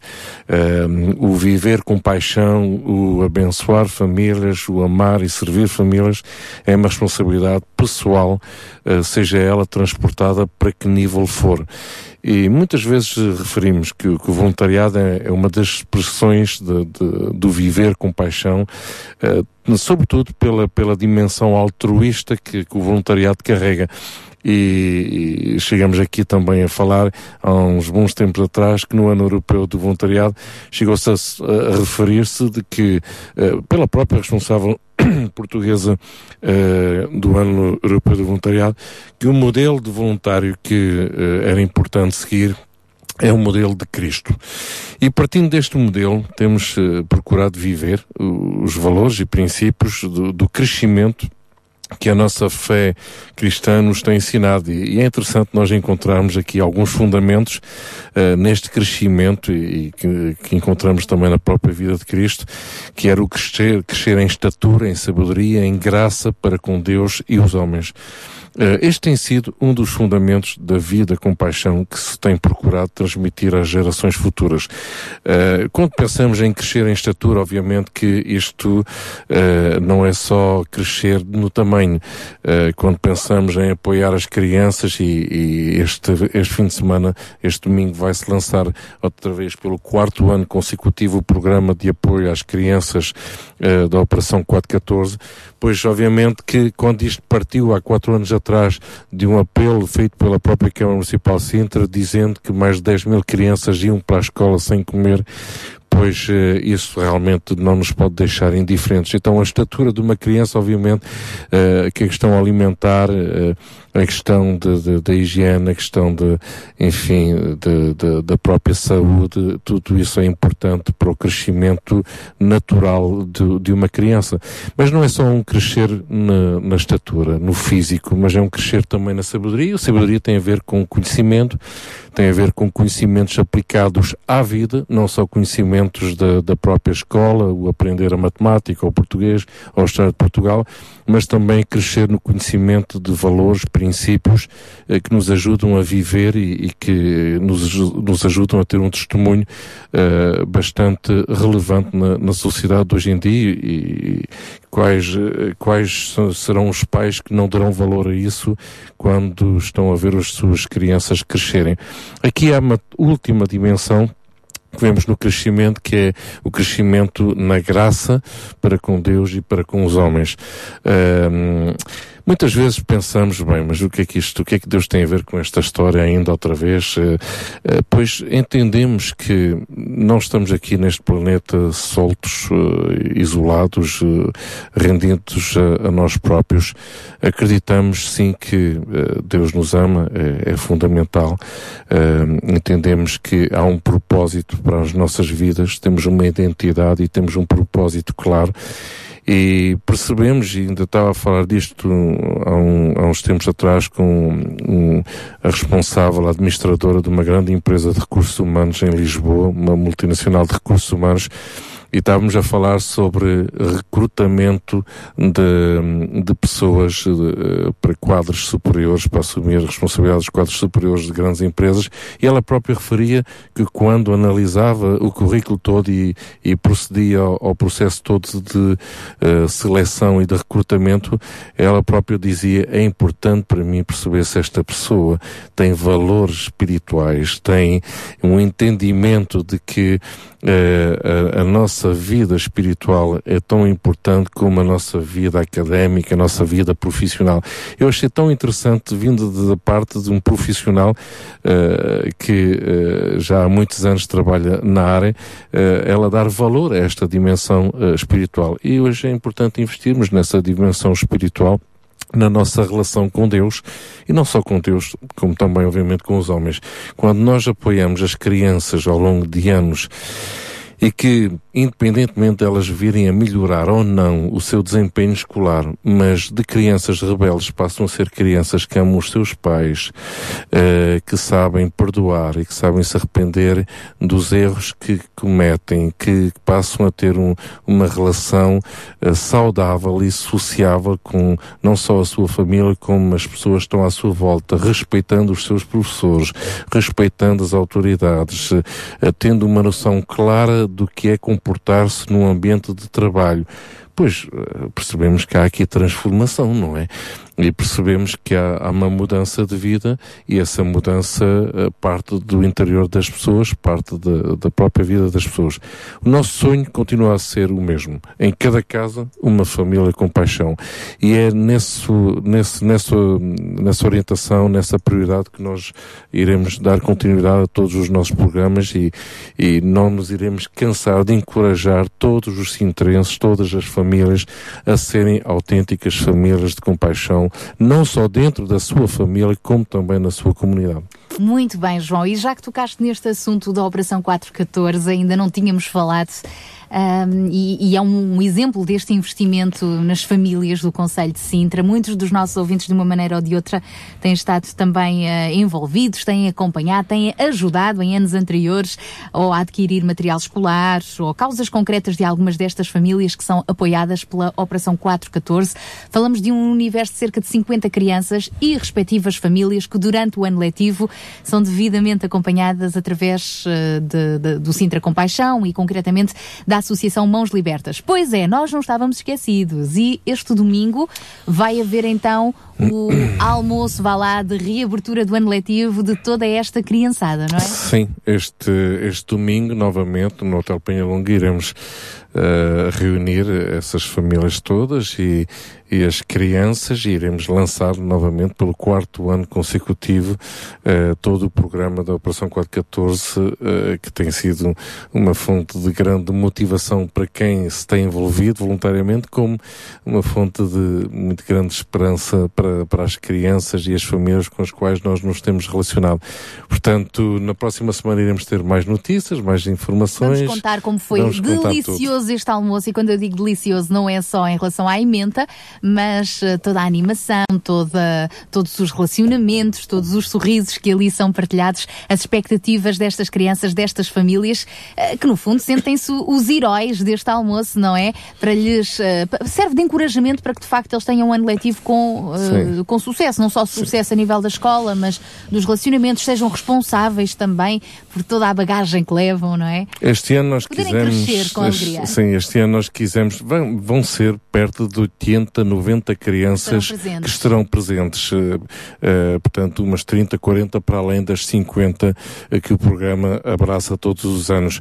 Mas este ano quisemos e fizemos questão de também convidar outras instituições, outras organizações que apoiam crianças no nosso Conselho de Sintra e entre, entre elas a própria plataforma comunidade que iremos também falar mais no- nos próximos tempos. Fica combinado. Para já, fica também o convite para continuar connosco. Daqui a pouquinho avançamos então com o nosso Fórum Compaixão. O Daniel Galay já se junta a nós e hoje vamos ter connosco Eduardo Quintanova, vereador da Ação Social da Câmara de Sintra e também a Associação Ser Alternativa. Por isso, deixe-se continuar connosco. Sabia que em Sintra, cerca de 10 mil alunos do primeiro ciclo e pré-escolar são carenciados e que duas famílias por dia vêm as suas casas penhoradas? Todos os dias há alguém a precisar de ajuda e você pode ser a solução. Sintra Compaixão, o programa da RCS que abre portas à solidariedade. Sexta-feira, das 8 às 11 da manhã. Sintra Compaixão, contamos, Contamos consigo. consigo.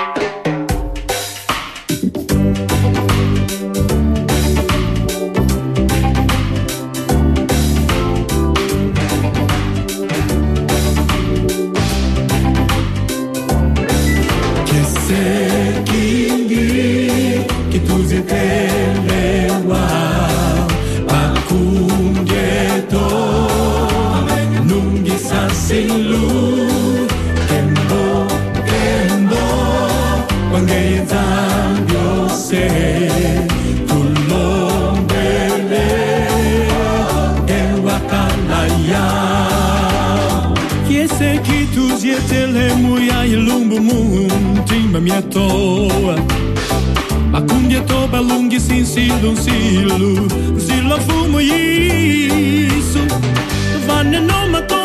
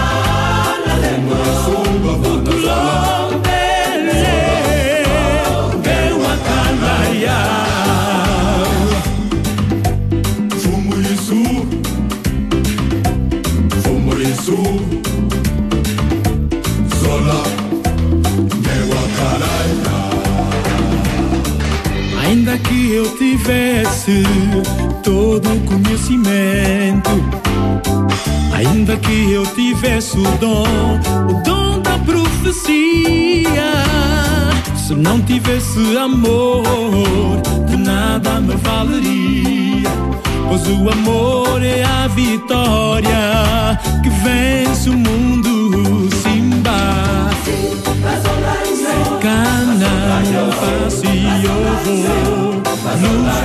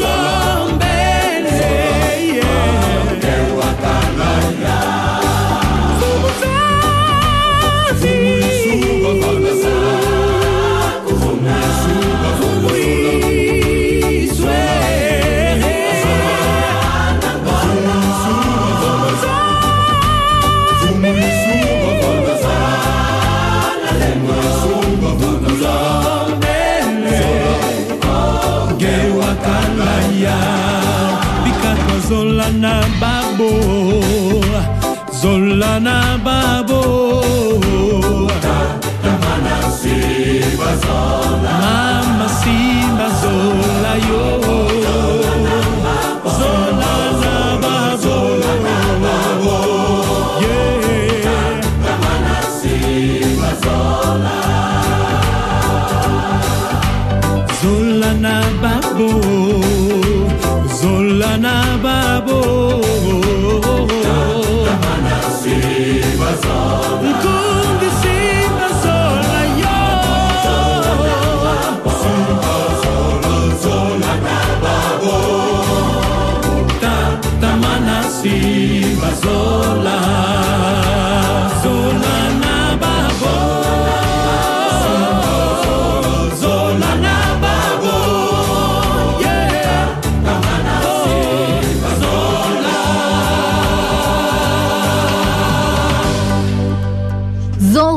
Com o coral Alegria. E já se sente aqui bastante movimento nos nossos estúdios, isto porque mesmo durante os microfones desligados nós estamos a conversar, nós estamos a vibrar com estes assuntos da compaixão e os nossos convidados hoje também têm razões eh, para isso, portanto desde já são todos muito bem-vindos, fique connosco até às 11. No nosso fórum de hoje vamos falar de ideias que transformam comunidades. Pouco tempo antes da sua morte, isto só para começarmos assim com ah, alguma- alguns exemplos que são eh, inspiradores, a 23 de fevereiro de 1971, John Wesley, 1791, aliás, faça a correção, John Wesley tinha acabado de ler um livro, Gustavus Vasa, sobre um antigo escravo de Barbados. Horrorizado pelos factos, o mesmo inspirou-se então a escrever uma palavra de encorajamento ao jovem recém-convertido William Wilberforce, que nesse momento estava tentado a abandonar a vida política em troca de uma vida mais contemplativa. E então Wesley exortou o seguinte, e antes de mais, bom dia Daniel Galaio. Bom dia! Diz-nos lá- Tu paras a leitura para nos dar os bons dias. Tu és muito importante, Foi. Daniel. É, pá, porque agora de repente fantástico. se ia começar a ouvir a tua voz. Ah. Então, ahm, e, e com uma boa causa. Vamos então agora, aqui com a tua voz forte e poderosa, ouvir o que é que Wesley ahm, disse a William Wilberforce. Então passa a dizer que não passa a dizer, passa a ler. Não se canse de fazer o bem, continue em nome de Deus e com força do seu poder, até que a escravidão americana, a mais vil que já houve sobre o sol, se desvaneça diante desse poder. Lendo esta manhã um tratado escrito por um homem africano, me impressionou muito as circunstâncias de um homem que a pele escura ser maltratado pelo homem branco não ter o direito de reclamar justiça. Uma vez que há uma lei em toda a nossa colónia afirmando que o juramento de um negro contra o de um branco de nada vale, que vilania é essa? Os que a que aquele que lhe tem guiado desde a sua juventude continue fortalecendo nossa, na nossa e todas as coisas. Esta é a oração do seu afetuoso servidor John Wesley. 17 anos depois desta carta, Wilberforce viu, não sem lutas e muitas derrotas, o seu projeto de lei contra o tráfico de escravos ser aprovado. E somente 42 anos depois, em 1833, três dias antes de morrer, escutou a notícia que vinha do Parlamento acerca da aprovação do seu projeto de lei que abolia a escravidão. Com esse exemplo, existem muitos outros, de homens que deram a sua vida por uma causa que agrada a Deus. Neste caso, Martin Luther King. E muitos outros, é verdade. E hoje em dia também continuamos a ter aqui homens, mulheres cheios de ideais. O nosso contexto de Sintra, a imagem de todo o país, também uh, descreve-se por realidades sociais muito duras, realidades físicas de acreditar e aceitar, uh, realidades com as quais é impossível conformarmos-nos ou ficar indiferentes. Neste contexto, pessoas movidas por valores e princípios de amor ao próximo têm-se organizado de forma a poder ir ao encontro das necessidades das populações mais desprotegidas. Por detrás de cada uma dessas entidades estão pessoas, pessoas movidas a servirem outras pessoas. Nestes meses e até ao Natal iremos então conhecer mais de perto estas pessoas que têm servido outras pessoas na nossa comunidade de Sintra. Começando por um ponto de, da situação à escala do Conselho de Sintra, temos hoje connosco então o vereador da Ação Social Eduardo Quintanova, a quem damos as boas-vindas. Obrigado. Muito bom dia. bom dia. Obrigada por estar aqui connosco, é um privilégio. E vamos ter hoje também connosco hum, a Associação Ser Alternativa, que nos vai falar eh, de um caso concreto dos desafios que têm pela frente. E neste caso temos aqui connosco a mais recente presidente da Ser Alternativa, Ana Ruth Calain Lamúria, e a Fátima Oliveira, que é a diretora técnica também desta instituição. Bom dia, bem-vindas, obrigada por estarem aqui connosco. Obrigada. Muito bem, começamos então a nossa conversa de hoje, apesar de nós já estarmos a ter uma conversa muito atrativa em off, antes de entrarmos uh, no estúdio. Agora carregamos os botões, É já verdade, é em em on. on, em on. Ou seja, queremos partilhar consigo também. Uh, é assim, eu tenho sempre alguma dificuldade e até assumo porque estou à frente do vereador aqui na, na, na mesa para lhe dizer que tenho sempre alguma dificuldade em lhe fazer estas perguntas porque tinha a sensação que estaria a responder-me o dia todo e nós só temos uma hora de programa. a questão é, uh, desde a nossa última conversa, percebemos que a realidade do nosso Conselho uh, não alterou, apesar dos muitos esforços, não só da Câmara Municipal, a bom da verdade das próprias juntas de freguesia, que tem sido o primeiro cavalo de batalha na luta contra estas dificuldades no nosso Conselho e também as diferentes instituições. A verdade é que muito mais se tem feito e eu diria até, gostaria que depois uh, vamos ter esta hora para estar à conversa, mas que abordasse também esta nova última realidade que chegou também ao Conselho e da qual foi, foi a iniciativa que tem a ver com os refugiados. Deixamos isso um pouquinho mais para o fim, mas uh, quais são as, estas últimas lutas, o que é que tem feito uh, a Câmara, nomeadamente, para uh, estas desigualdades sociais e para esta dificuldade maior assumida pela Câmara que tem a ver com a questão da alimentação?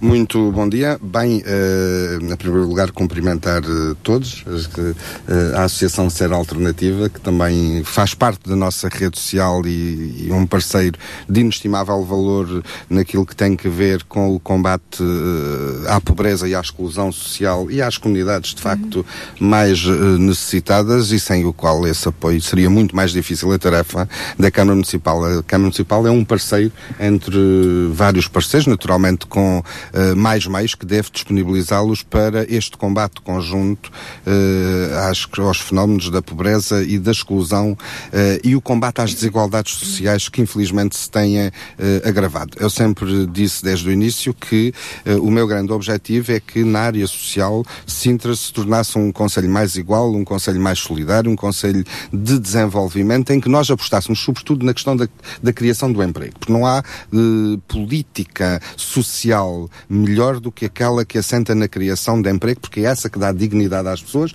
dá-lhe o rendimento, dá dignidade e torna as políticas sociais sustentáveis, porque para nós podermos investir recursos financeiros nas políticas sociais, é preciso naturalmente termos rendimento e criação de riqueza no nosso país e no nosso E conceito. só assim corta a dependência do apoio social. Sem é? dúvida nenhuma. E, portanto, a minha grande preocupação foi, por um lado, nós combatermos a exclusão social, mas por outro lado nunca esquecer as políticas ativas de emprego e dar as ferramentas para que as pessoas se insiram na, na sociedade.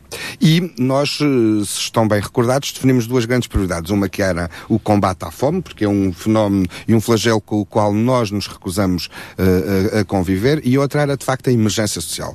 No combate à fome nós fomos concretizando aquilo que foram as medidas que anunciei, desde logo eh, a criação de kits alimentares na Câmara, quando as pessoas recorrem a primeira vez aos nossos serviços, porque achava absolutamente desumano que alguma família se dirigisse à Câmara e dissesse não temos alimentos, preenchesse um formulário e ficasse cinco dias à espera. Neste momento já não ocorre. Aliás, eh, servimos não apenas as pessoas que recorrem diretamente à Câmara, mas aquelas que são sinalizadas pela Segurança Social porque não têm este meio e quando as pessoas saem da Câmara já saem, independentemente de nós fazermos a avaliação, com um kit alimentar para cinco dias até terem resposta de acordo com a dimensão do agregado familiar. Fizemos também a criação de dois polos alimentares, porque também quando chegamos não era um recurso que não existia no Polos de município. recolha, para- para Polos- explicar polos- quem é. são dois, são, têm, têm, são, são dois polos que têm, digamos, eh, fins eh, distintos um do outro. Um, que é o polo alimentar no, no mercado de Miracintra, é aquele em que a Câmara Municipal faz a recolha. A Câmara Municipal anteriormente não fazia recolha de alimentos. Eu entendi que nós devíamos também fazer a recolha de alimentos, porque é mais fácil também chegar a empresas. E por isso criamos, eh, nomeadamente, um programa, um novo programa alimentar, que é o Sintra Alimenta, em que nós vamos junto dos, eh, das empresas do setor alimentar que estão no Conselho de Sintra e que, eh, digamos, nos podem ceder esses bens. Por outro lado, também adotamos uma medida que é, para além de fazermos recolha direta nas grandes superfícies, uma medida que tem que ver com muitos espetáculos que realizamos na área social. A contrapartida é a doação de alimentos. E estes alimentos entram neste polo alimentar de Miracintra, que tem uma zona de secos e uma zona de frescos, e eh, eh, destinam-se aqui aos kits alimentares quando as pessoas chegam pela primeira vez à Câmara e para nós distribuirmos às instituições. Ou seja, a Câmara depois não faz distribuição direta às famílias, porque o papel de referenciação e de tratamento das famílias eh, está na mão das nossas instituições. Mais uma política de proximidade, De proximi- e, de- e promover até o Exa- relacionamento. Só, é? só que uma correção, que não é correção, é quase um sublinhar. Na realidade faz entrega direta porque a Câmara adotou um novo sistema de chamada política de emergência, que quando chega alguém à Câmara com a necessidade, nunca sai de lá de mãos Exatamente, vazias. exatamente. E, portanto, aí, aí nessa Exatamente, circunstância há uma nessa- entrega direta. Ou seja, exceto nessa situação, nós deixamos depois, digamos, o apoio às famílias na mão das instituições. Para dar a continuidade. para dar a continuidade e porque estão num, num sistema de proximidade. Conhecem melhor as famílias. E também para não eh, haver duplicação E para não de haver duplicação e de recursos e duplicação. é então a ser alternativa, por exemplo, que dá apoio no Conselho, eh, na freguesia de Algueirão Meio Martins, não é? Com um grande foco na Tapada das Mercês. Já vamos ouvir também um pouco do vosso Tapada testemunho? é só o rendimento social, de, É. o de inserção É. e, e o futuramente o GAL, o Sintra Urbano. E portanto vocês são um exemplo dessa, dessa ponte de proximidade, não é? Exatamente. Desta, desta relação que existe entre a Exatamente. Câmara, as associações e as pessoas. É verdade. E dizer que este polo alimentar também, eh, portanto, quando as instituições precisam de alimentos, fazem-nos eh, o pedido e nós, eh, de acordo com as disponibilidades que temos, damos, eh, entregamos esses bens para chegar às famílias. Aliás, temos um sistema até já de trocas. Temos instituições que fazem diretamente a recolha e dizem- dizem-nos, eh, Sr. Vereador, nós temos muitos quilos de arroz. São muitos para, para as nossas necessidades. E nós o que, a proposta que fazemos é trocamos. Então, se têm quilos de arroz, mas não têm, por exemplo, massa, deixam no polo alimentar o arroz e levam a massa. E para quê? Para nós termos aqui, de facto, um sistema eh, mais eficaz. Este polo serve também para a recepção dos bens alimentares do Fundo Europeu de Auxílio eh, aos eh, carenciados, que é o, o chamado FEAC, em que vem um conjunto vastíssimo de toneladas de bens. Estamos neste momento a fazer a recepção ficam neste polo e dali as instituições vão buscar diretamente, referenciaram previamente as famílias junto do programa As Famílias Carenciadas e vão ali buscar estes alimentos. E nós, das, das duas, uma, as instituições têm recurso, quando não têm recurso de transporte, nós procuramos diretamente ou por intermédio de outras instituições fazer essa distribuição.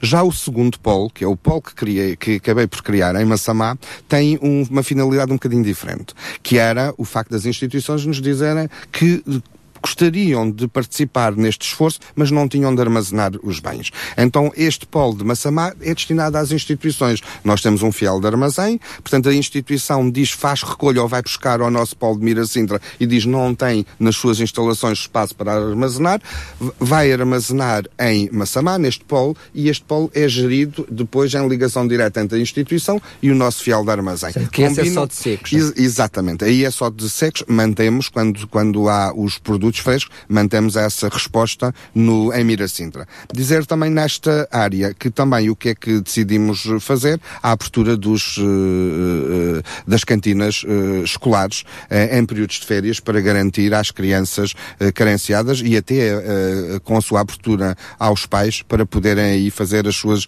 a sua alimentação. E termino só para dar aqui a palavra às nossas, às nossas colegas, dizendo que este é um combate que temos que continuar a fazer, porque continua a existir muita Claro, Ainda me carência. estou a lembrar, por exemplo, do alargamento de- das parcerias na questão do apoio alimentar em- em- com algumas com, algum, com Sim, alguns parceiros. sim, sim. Vocês Há- au- aumentaram o número É, de aumenta- respostas. aumentamos o número de respostas. Aliás, ainda há cerca de, de um mês, nós alargamos o protocolo com a Associação da Área Acordar, que é eh, o programa Desperdício Zero, eh, no sentido de irmos não só ah, aos eh, fornecedores que já tínhamos, mas alargar, por exemplo, às cantinas escolares, o que faz todo o sentido, não termos desperdício no, no- no fornecimento de eh, refeições pelos serviços públicos, irmos a outras empresas, digamos, também eh, utilizar este recurso. Portanto, fizemos esse alargamento. Há um conjunto de respostas hoje eh, e de programas, desde o Desperdício Zero, o Banco Alimentar, este do FEAC, o Sintra Alimenta que, que nós criamos como último recurso, as lojas solidárias que as próprias juntas de freguesia têm. Aqui o que é importante é que nós, e aí eh, felizmente conseguimos fazer este trabalho no âmbito do Conselho Local da Ação Social, que é nós termos a referência de onde estão as respostas. Isso é muito importante. É muito importante que a cada momento nós possamos saber quem é que dá a resposta, porque isto eh, eh, permite-nos responder muito mais eficazmente. Dou-vos um exemplo concreto. Há uma paróquia que, de um momento para o outro, não pôde continuar a prestar alimentos eh, a cerca de 100 famílias. Tinha uma, uma cantina social e eh, houve problemas e, e teve que cessar este, eh, esta valência social junto destas famílias. No dia em que isto aconteceu, nós fomos contactados através da Junta de Freguesia. De imediato eu olhei para a rede e perguntei na rede, na cidade da Gualva Cacém, quem é que pode prestar este serviço. E de imediato identifiquei uma entidade que era, neste caso, a Cercitop. Eh, o passo seguinte foi falar com o Sr. Presidente da Cercitop, dizendo temos 100 famílias eh, que temos que prestar este alimento. A Cercitop tem eh, resposta na, na cidade da Gualva Cacém, pode-se alargar ou não se pode alargar. O Sr. Presidente da Cercitop garantiu-me logo que sim. Nesse mesmo dia eu fiz o contacto com a Sra. Diretora Distrital da Segurança Social em Lisboa para transferir o, o acordo que acordo, havia com esta paróquia para a Cercitop. E a verdade é que no dia seguinte aquelas famílias estavam a, prestar, estavam a manter eh, este serviço sem qualquer interrupção. Isto só foi possível porque nós temos uma rede social montada. Porque a cada momento é possível, quando chega um problema à Câmara ou junto às instituições, mesmo que a instituição não tenha a resposta, sabe, no, no quadro das respostas sociais, onde é que podemos encontrar essa resposta. E eu diria que isso é a grande mais-valia, porque isso é trabalhar em rede, em verdadeira rede, é uh, fazer uma utilização racional e partilhada de recursos, que não está tudo feito. Temos que dar ainda grandes passos, nomeadamente na questão dos equipamentos sociais. Eu costumo dizer, por exemplo, que acho que é impensável para um país ou para um município ou qualquer território, por exemplo, se tem quatro lares de terceira idade, cada lar tenha uma, uma lavanderia. Porquê é que não há uma lavanderia a servir Otimização de os... recursos. Otimização de recursos. E, é- e é Isso é interessante que é fundamental. há, há um ano e meio atrás, mais ou menos, quando estávamos a ter uma, uma conversa semelhante a esta. Ah, o vereador ah, falava que estavam numa fase de identificação. Vamos ver o que é que temos para poder trabalhar. Agora, passado já quase dois anos, quer dizer que efetivamente já, já foi Já. feito o diagnóstico e já se está a agir. e já se está a agir, até com, eh, curiosamente, até com o setor privado. Não só o setor solidário, porque nós também temos que olhar para o setor privado como um parceiro estratégico e com a assunção da sua responsabilidade social. E temos que olhar para o setor privado a participar neste, nesta resposta eh, social. Um exemplo eh, concreto, ainda há pouco tempo um lar de terceira idade eh, aqui no nosso Conselho de Sintra, privado, tinha uma capacidade para 50 camas, sendo que se tinha ocupadas 20 e tinha 30 vagas. E nós, no, no setor, no- na rede solidária, não tínhamos capacidade de resposta, porque já não existe essa resposta. E isto fazia-me, eh, digamos, grande confusão e, e- e- digamos, e até hum, algum sentimento de frustração, como é que tinha 30 vagas no setor privado e o setor público a precisar de uma resposta. Uh, de- desencadeei de imediato uma reunião entre Câmara, o, o, este lar de terceira idade e a Segurança Social. E a proposta que fiz foi uma coisa muito simples. Foi, lancei o repto no sentido de pelo menos 10 a 15 camas fossem disponibilizadas para o setor solidário, em que a Segurança Social pagaria a este lar precisamente a mesma comparticipação que paga ao setor solidário, que são até 970 euros por É mês. uma prática comum em quase a generalidade de- dos lares privados, não é? Exatamente. E, portanto, o que é que se conseguiu aqui? Conseguimos chegar a um acordo. Ou seja, o lar acabou por ganhar também, porque em vez de ter 30 vagas, passou só a ter eh, 20 vagas, porque, aliás, 10 vagas, porque disponibilizou 20 lugares à, à Segurança Social, não recebe os 1.500 euros que pensava eh, projetar receber eh, por cada uma daquelas Mas também vagas. não fica sem os Mas- receber. Mas não fica sem os receber, recebe 970 euros e nós demos esta resposta. E eu acho que nós temos que agir assim, que é olhar para as respostas que temos no, no- no- no nosso território e articulá-las. A alteração que fizemos ao regulamento do PAFI. Pro- Procurei, O PAFI que é? o PAFI é um programa de apoio financeiro que nós temos às instituições. É um programa que temos procurado reforçar. Este ano atingiu cerca de 550 mil euros, que é o apoio financeiro que damos diretamente às instituições, e procurei alterar esse regulamento no sentido de que ele fosse mais justo e que fosse ao encontro destes objetivos. Em primeiro lugar, que fosse mais justo, que não apoiasse apenas até 75% dos projetos, mas 85%. Ou seja, deixando aqui eh, uma menor percentagem de esforço da instituição. Porque Também é uma responsabilização social por parte é, é das verdade, instituições, é claro. verdade, é verdade, mas uma coisa é nós pedirmos 15%, outra coisa é pedirmos 25% de um projeto que às vezes é muito oneroso. E portanto a minha ideia foi aqui também reforçar este apoio eh, às instituições. Eh, foi também, hou- houve outra medida nesta, nesta alteração deste regulamento que achei muito importante, foi as instituições passarem a poder afetar pessoal, que antes no regulamento anterior não aceitava que se alocasse os recursos humanos. Ora, era injusto que uma instituição que tem um técnico e que, por exemplo, disponibilize esse técnico 20 horas ou 30 por, por, por semana ou por mês a um projeto, que depois a Câmara não olhasse a este esforço. E, portanto, fizemos estas alterações. Mas fizemos outra que eu, para mim é talvez a mais importante e que espero que de futuro venha a ser aproveitada pelas instituições, que é a tal otimização de recursos e, e, eh, utilização racional. Nós apoiamos, por exemplo, a aquisição de viaturas e apoiamos aqui a aquisição de viaturas até 60%. O regulamento que estabeleceu, o que eu entendi foi apoiaremos até 80% se a, se a viatura for partilhada por duas ou mais instituições. Ou seja, eh, vamos bonificar esse, esse apoio. A mesma coisa nos arrendamentos. Nós apoiamos até 50% das rendas, quando as instituições não têm instalações próprias, as têm que arrendar. Se umas instalações for, forem, puderem servir duas ou mais instituições, apoiamos em 70%. Ou seja, esta majoração visa também criar aqui junto das instituições, digamos, alguma cultura de partilha de recursos. E quem diz no âmbito destes regulamentos, diz noutros. Nós temos que ser inteligentes, mesmo como o setor privado foi. Por exemplo, central de compras. É importante. Já desenvolvemos uma iniciativa eh, de formação, capacitação técnica das instituições, no sentido de pensarmos no Conselho de Sintra ter uma central de compras. Em vez de cada instituição estar a comprar eh, eh, a sua farinha, os seus, os seus guardanapos, o, o material de escritório, porque é que não articulamos todos, temos anualmente um conjunto de necessidades e não é feita a negociação em conjunto com os prestadores destes serviços. Isto, isto aumentando, digamos, a escala, reduz custos. Reduz custos. E eu acho que é muito importante. Assim como apoiar, apoiar muito e apostar no marketing social. Eh, as instituições do setor solidário desempenham um papel absolutamente essencial.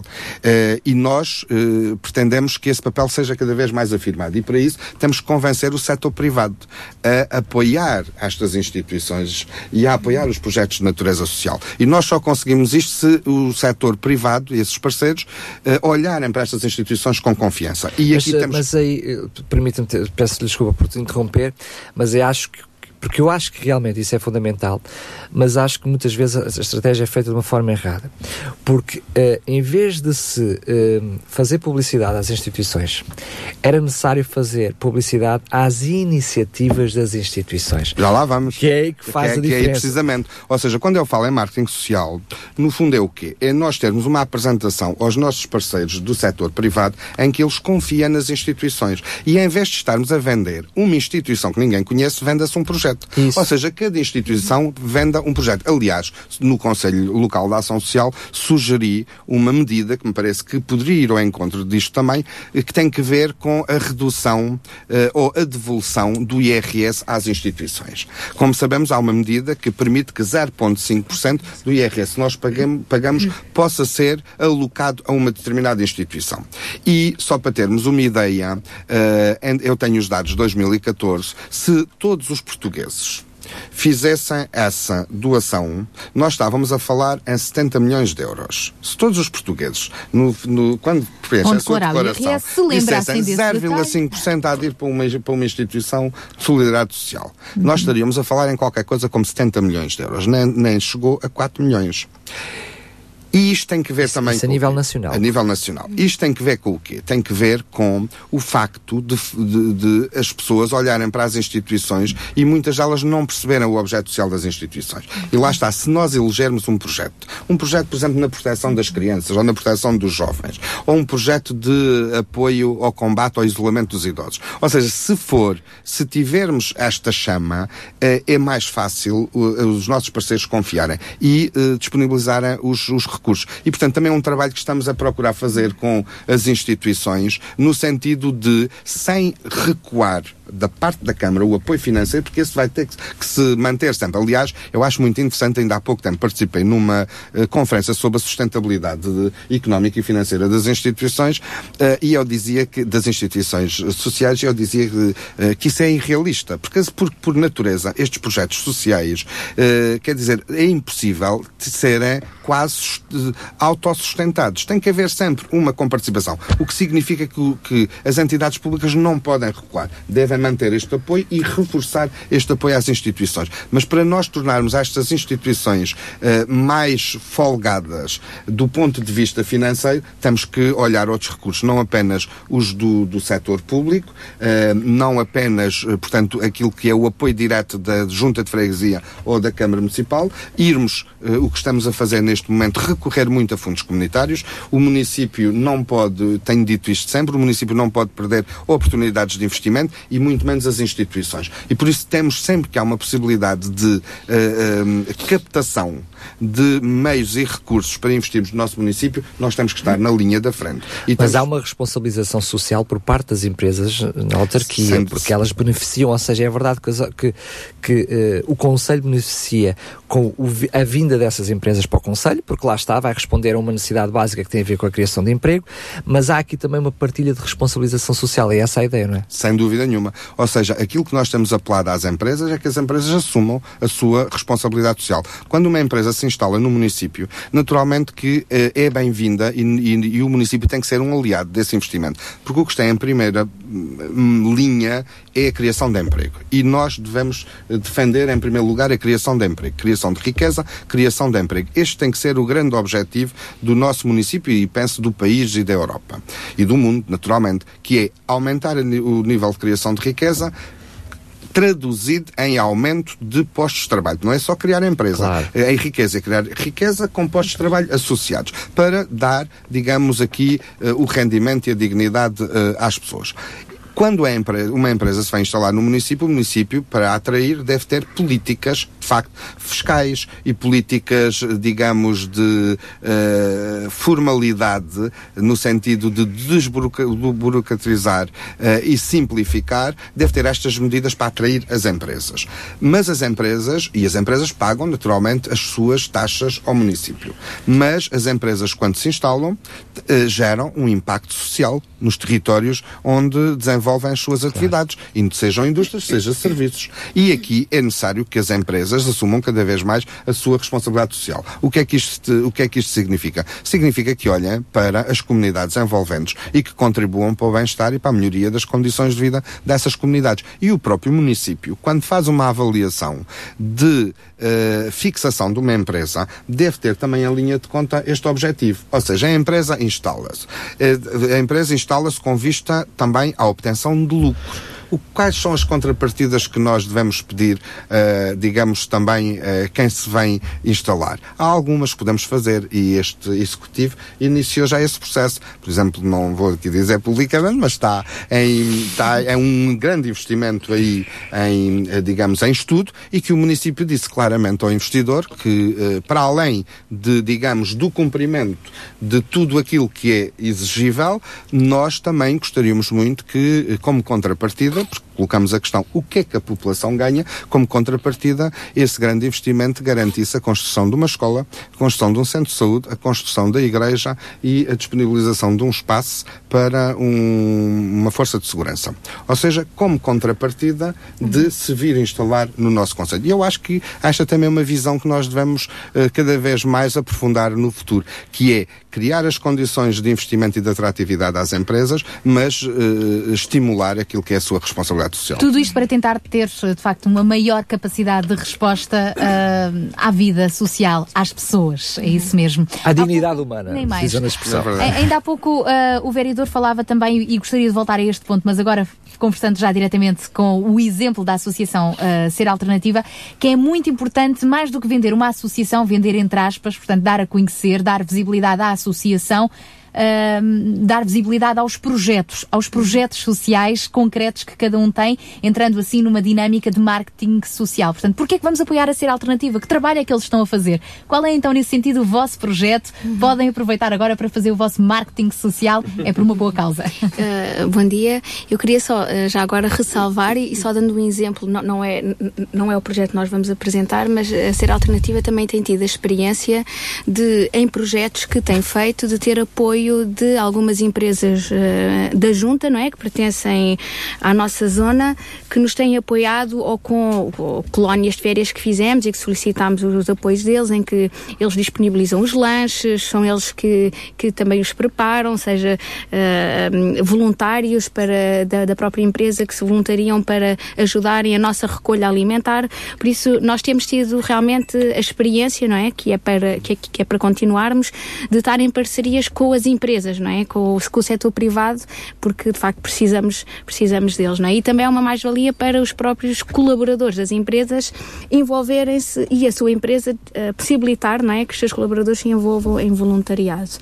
Pronto, nós temos três grandes valências de três áreas sociais, não é? Nós uh, fazemos, temos o serviço de apoio domiciliário, que apoia, onde apoiamos idosos, uh, temos o, o, um gabinete na Tapada das Mercês que faz o rendimento social de, de inserção e temos de facto a distribuição alimentar, que é, é o, o, a única valência que não tem qualquer financiamento da Segurança Social uh, para tal, não é? O facto de irmos aos supermercados, recolhermos, uh, fazermos a distribuição, a manutenção dos veículos, o combustível, os voluntários, quem vai, não é? Porque, uh, por isso, de facto, é o projeto, pronto, que talvez aqui a, a doutora Fátima possa também falar mais um pouco. Na verdade, este, o, o apoio alimentar é, sem dúvida alguma, um, importante aqui no Conselho. Nós temos pessoas e temos beneficiários que recorrem à nossa instituição e que estão realmente a passar fome. Portanto, isto é uma realidade com a qual nós deparamos-nos. E, na verdade, este projeto de apoio alimentar só é possível de ser feito com o apoio dos voluntários. Nós sabemos que há muita dificuldade, as instituições o país todo atravessa um problema a nível económico e que depois as instituições têm dificuldade na contratualização de pessoas para ajudar. E realmente são os voluntários, é a sociedade que está a apoiar os, os outros elementos da própria sociedade. E isto é muito interessante, é um trabalho muito válido e eles têm que ser acarinhados. E só é possível de fazer eh, este trabalho do apoio alimentar para além da instituição e de todos os gastos que, que é a própria instituição que os tem, não é? Sem qualquer benefício, a não ser através, às vezes, de, de candidaturas a programas, como o Sr. Vereador há pouco referia, o PAFI, que é um programa ao qual nós nos candidatámos o ano passado para este apoio alimentar, nomeadamente a sem-abrigo. Ahm, e foi com este programa que nós demos continuidade a este projeto.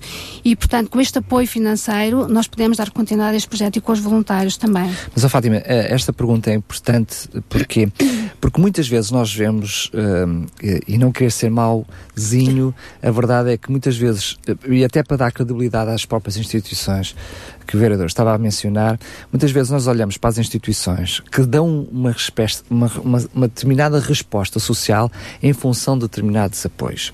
E muitas vezes vemos até criação de, de- de instituições de cariz social apenas porque dão resposta na medida em que recebem o apoio. E, e depois temos outros exemplos de, de- associações, como acabou de, falar no, no vosso exemplo, que às vezes não havendo eh, qualquer tipo de apoio, diria mais institucional, eh, vocês assumem como instituição por si só procurar os meios, procurar as respostas, porque têm, encontram uma necessidade e têm que dar a Exatamente. resposta a essa necessidade. Isso devia motivar muitas outras pessoas, eu até diria a nível familiar, famílias, não é? Não, não precisa de haver aqui uma instituição por detrás, ah, porque há esta noção que eu penso que é uma noção completamente distorcida, que é muito bem o apoio social é do Estado, mesmo que depois seja autárquico, mesmo depois seja ah, através de, de qualquer coisa que esteja ligada ao, ao Estado, muitas vezes as pessoas têm esta noção. Ah, nós até vemos quase que profissionais de, de, do, de, de, do pedincha. é? Nós assistimos a isso dentro desta área e vocês, como, como instituição, certamente conhecem isto. Como é que vocês conseguem dar resposta, que, na prática, o que é que vocês fazem para que eh, eh, motive outras pessoas e outras instituições, mesmo não tendo qualquer apoio, a avançarem para, para serem elas próprias a procurar os recursos para darem respostas sociais daquilo que são as suas próprias necessidades? Nós procuramos, primeiro de tudo, ah, este apoio alimentar é feito de acordo com uma necessidade e com um atendimento prévio, um diagnóstico de necessidades. Portanto, a pessoa vai a um atendimento e aí ah, nós ah, verificamos a, a necessidade da- das pessoas. A partir de- dessas necessidades, ah, nós traçamos um plano para essa pessoa. Mas só à partida, como é que a Fátima sabe, por exemplo, que essa pessoa não está já a receber do Banco Alimentar? Pronto, o que é que nós, nós temos em termos do Conselho? Este trabalho, nós, tra- nós somos parceiros de várias instituições e esta questão da parceria é fundamental e não se trabalha hoje em dia sem, a- sem a parceria. E, portanto, ah, nós temos reuniões mensais ah, com os vários parceiros que têm apoio alimentar para verificar esta duplicação de dados. E, portanto, e às vezes este, este cruzamento de dados, nós sabemos que as, que as pessoas estão necessitadas e recorrem a todas as instituições. E muitas das vezes recorrem à instituição a ser alternativa com o nome da esposa e recorrem a, a outra instituição com o nome do marido. Portanto, o trabalho dos técnicos, não querendo aqui fazer um, trabalho de policiamento, porque não é realmente o nosso dever, mas nós temos que investir, temos que ir verificar E nunca será os possível dados salvaguardar todas as situações, é. Exatamente, e, e- e não é possível. Mas a verdade é que nós temos, temos de trabalhar em parceria e nessas reuniões nós verificamos as instituições que, que, eh, eh, que estão a dar o apoio, quem são as famílias que estão a beneficiar desse apoio, cruzamos dados e se detectamos alguma, nós vamos falar com a família e vamos, sim, vamos encaminhá-la para a área de residência da pessoa. Portanto, nós estamos a trabalhar aqui ao nível do apoio alimentar, as instituições decidiram nestas reuniões eh, de parceria divididas por áreas de proximidade. Claro. Eh, e, portanto, as pessoas vão às instituições que estão mais perto da sua área de residência. E, portanto, a partir deste trabalho é que ah, ahm, as famílias são encaminhadas e são ajudadas e, de- e- e sem esta parceria era impossível. Era impossível. E é assim que, que vocês vão conhecendo pessoalmente as histórias de, de cada família, claro, salvaguardando ah, a privacidade de cada uma Claro. delas, mas tornando também possível apelos concretos. O que é que de facto é necessário para aqueles casos ah, concretos. E nesse sentido vocês têm também algo para partilhar connosco e aqui entram os nossos ouvintes em ação. Ação, esteja atento, quem sabe não possa também individualmente ser parceiro da Ser Alternativa. Ah, eu queria só dar também, já agora, só um exemplo Força. daquilo que tinha eh, questionado. Por exemplo, a Ser Alternativa pertence a uma plataforma, eh, co- comunidade, onde nós temos distribuição à noite de, Uhum. de sopa e de alimentos, as chamadas pessoas sem abrigo, que, que não, elas têm um teto, mas são pessoas carenciadas, onde a Ser Alternativa é responsável por fazer a distribuição alimentar à segunda-feira à noite, mas há outras associações, outros parceiros que vão à terça ou à quarta ou à quinta. Por isso, eh, eh, neste caso, estamos realmente em parceria a nível social, não é? Também é algo que não fazemos, que, que não há financiamento, mas que nos chegámos à frente, que nos sentámos e, e- e vimos que era importante fazermos esta distribuição e não ser só uma instituição a conseguir ir levar o jantar, não é? A, a famílias. Aquela algumas ideia de que pessoas. sozinhos vamos salvar É, o mundo sim, inteiro. sim, sim. Mas, é- e esta questão da otimização como é que dos isso é recursos, possível? não é? Isto foi possível porque um grupo de pessoas se sentou de várias associações, não é? Eh, tanto a nível eh, pessoas individuais ou de algumas associações que nos sentámos eh, e que percebemos que poderíamos ser nós a resposta. E também houve depois o desafio, desafiámos outros, tal como fomos desafiados, Quem não é? quer responder Sim, connosco? a dizer, olhem, nós, nós, nós vamos fazer a distribuição alimentar à segunda-feira, quem é que pode fazer à terça? Ana Ruth, quando eu perguntei como é que é possível, não só a organização, a organização já entendo perfeitamente, mas, Mas, como é que vocês têm recursos? Eu, como Não, instituição... aqui, por exemplo, em relação à su- a, esta distribuição da sopa à noite, eh, fazemos o apelo semanal, quem, eh, durante um tempo fizemos o apelo semanal de quem é que poderia confeccionar a sopa em casa. Quem é que poderia voluntariar, confeccionava para irmos distribuir. Atualmente, eh, ser alternativa, como vai a alguns supermercados, recebemos muita sopa, muitas vezes, por isso eh, aquecemos essa sopa, não é? Fervemos a sopa que os supermercados nos dão para fazermos a distribuição e então vamos e distribuímos. Vocês mesmos tomaram iniciativas de irem aos supermercados, criar as Sim, parcerias sim, sim. com os próprios até da- supermercados. Antes de, de até a própria Câmara ter Exatamente. isto institucionalizado com a, da- a Dária Cordaco, com a parceria, Mas agora a é ser mais alternativa fácil já, já o fazia, tinha tomado essa iniciativa de ir aos Devido ao supermercados. elevado número de solicitações da comunidade para apoio alimentar e ao, e ao número reduzido de instituições a fazer apoio alimentar, então nós recorremos, tomamos a Uhum. iniciativa, porque nós temos um acordo com o Banco Alimentar contra a Fome de Lisboa, mas porque não é suficiente, então nós, ah, nós tomamos a iniciativa de ir aos supermercados e solicitar um apoio alimentar. e eles abriram as, portas, E, eles próprios fazem chegar a vocês semanalmente. Nós, nós é que vamos lá. Semanalmente. Semanalmente. Semanalmente, Às tanto à hora do almoço como à noite. jantar. Isso, por isso imaginem a quantidade de voluntários que temos que ter, os veículos, não é? o combustível, que realmente é um dos apelos. Então vamos aos apelos, vamos a isso. Sim, eu posso falar já pela própria, a nível da ser alternativa no geral. Realmente é uma necessidade que nós sentimos, porque nós apoiamos ah, muitas famílias diariamente. A necessidade é? É o quem é que nos suporta com o, fina, com o combustível, não é? Porque Ah. nós temos a manutenção dos carros a nosso, a nosso, Cargo. a nosso cargo. Os voluntários, quem vai buscar aos supermercados são voluntários, isto não é um posto, não é? Não, não, não pagamos um ordenado a ninguém por ir. Temos voluntários à noite, que às nove da noite saem de casa todos os dias, ah, o ano inteiro, não é? Segunda a domingo. De segunda a domingo para irem buscar os alimentos ao supermercado e depois temos à hora do almoço outros voluntariados, não é? Por isso o combustível é uma necessidade eh, para podermos dar continuidade, porque de facto é uma resposta que nós damos que não temos se- que não temos eh, Vão tendo resposta, mas para terem para, o- para, para o combustível falta noutras coisas. porque de facto são imensas as famílias que nós apoiamos e, e as São muitas voltinhas de carro, de carrinha. e são, e são. Uhum. Ah, não é? Todos os dias, duas vezes, parece que não, mas é, é- são, são bastantes voltas. Isto a nível da ser alternativa, alguém que tenha, já pensámos, as empresas têm às vezes os cartões de combustível que dão aos seus funcionários que podiam nos ah, dar um cartão, não é? De, de combustível, por isso é um apelo Não a sei, alguma se é, empresa. não sei se é possível, mas aqui ficou o apelo. para- Se alguém tiver uns a bidões de- Sim, nesse- não, mas têm, mas ah, as empresas ah, Eu não têm sei, os é assim, com cartões. toda a honestidade, não sei se, eu diria, é possível na- numa questão da organização de- da própria empresa. Agora, se a própria empresa percebe que esta nossa Faz o sugestão não, não é possível, poderá ela própria reconhecer, bem, aqui se calhar pode não ser possível, mas pode ser possível fazer de outra maneira. e, Uhum. sim, portanto, estão sempre aber- Sim, abertos a isso. Muito específicos bem. para isso. E temos para uma família que É, nós temos, nós acompanhamos uma, acompanhamos uma família recentemente que eh, é um casal que tem aproximadamente 55 anos, ambos estão desempregados e têm ao seu cuidado um neto.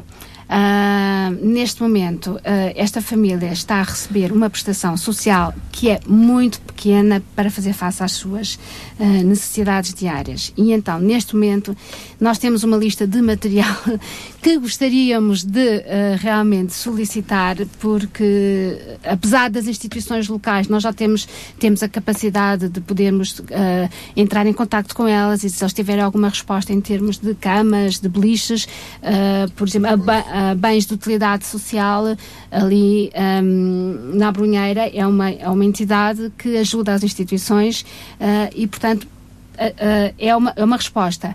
Mas muitas das vezes não há. E, portanto, não é suficiente. E, portanto, nós apelamos para esta família, que é uma família bastante carenciada, que eh, está a necessitar de um. E agora passa a enumerar a lista. Vamos ter fé, porque alguma coisa, Nós alguém. Estamos a ser ousados, se calhar, mas vamos arriscar. Ah, uma cama de casal mais um colchão, um beliche. ah, eu tenho aqui as medidas até ah, 1,76 por 76, sendo aqui bastante rigoroso nos, nos detalhes, mais um colchão, quatro cadeiras para sala, duas mesas de cabeceira, duas cômodas, um roupeiro, um frigorífico, um esquentador inteligente e produtos para higiene habitacional e produtos de limpeza para higiene pessoal.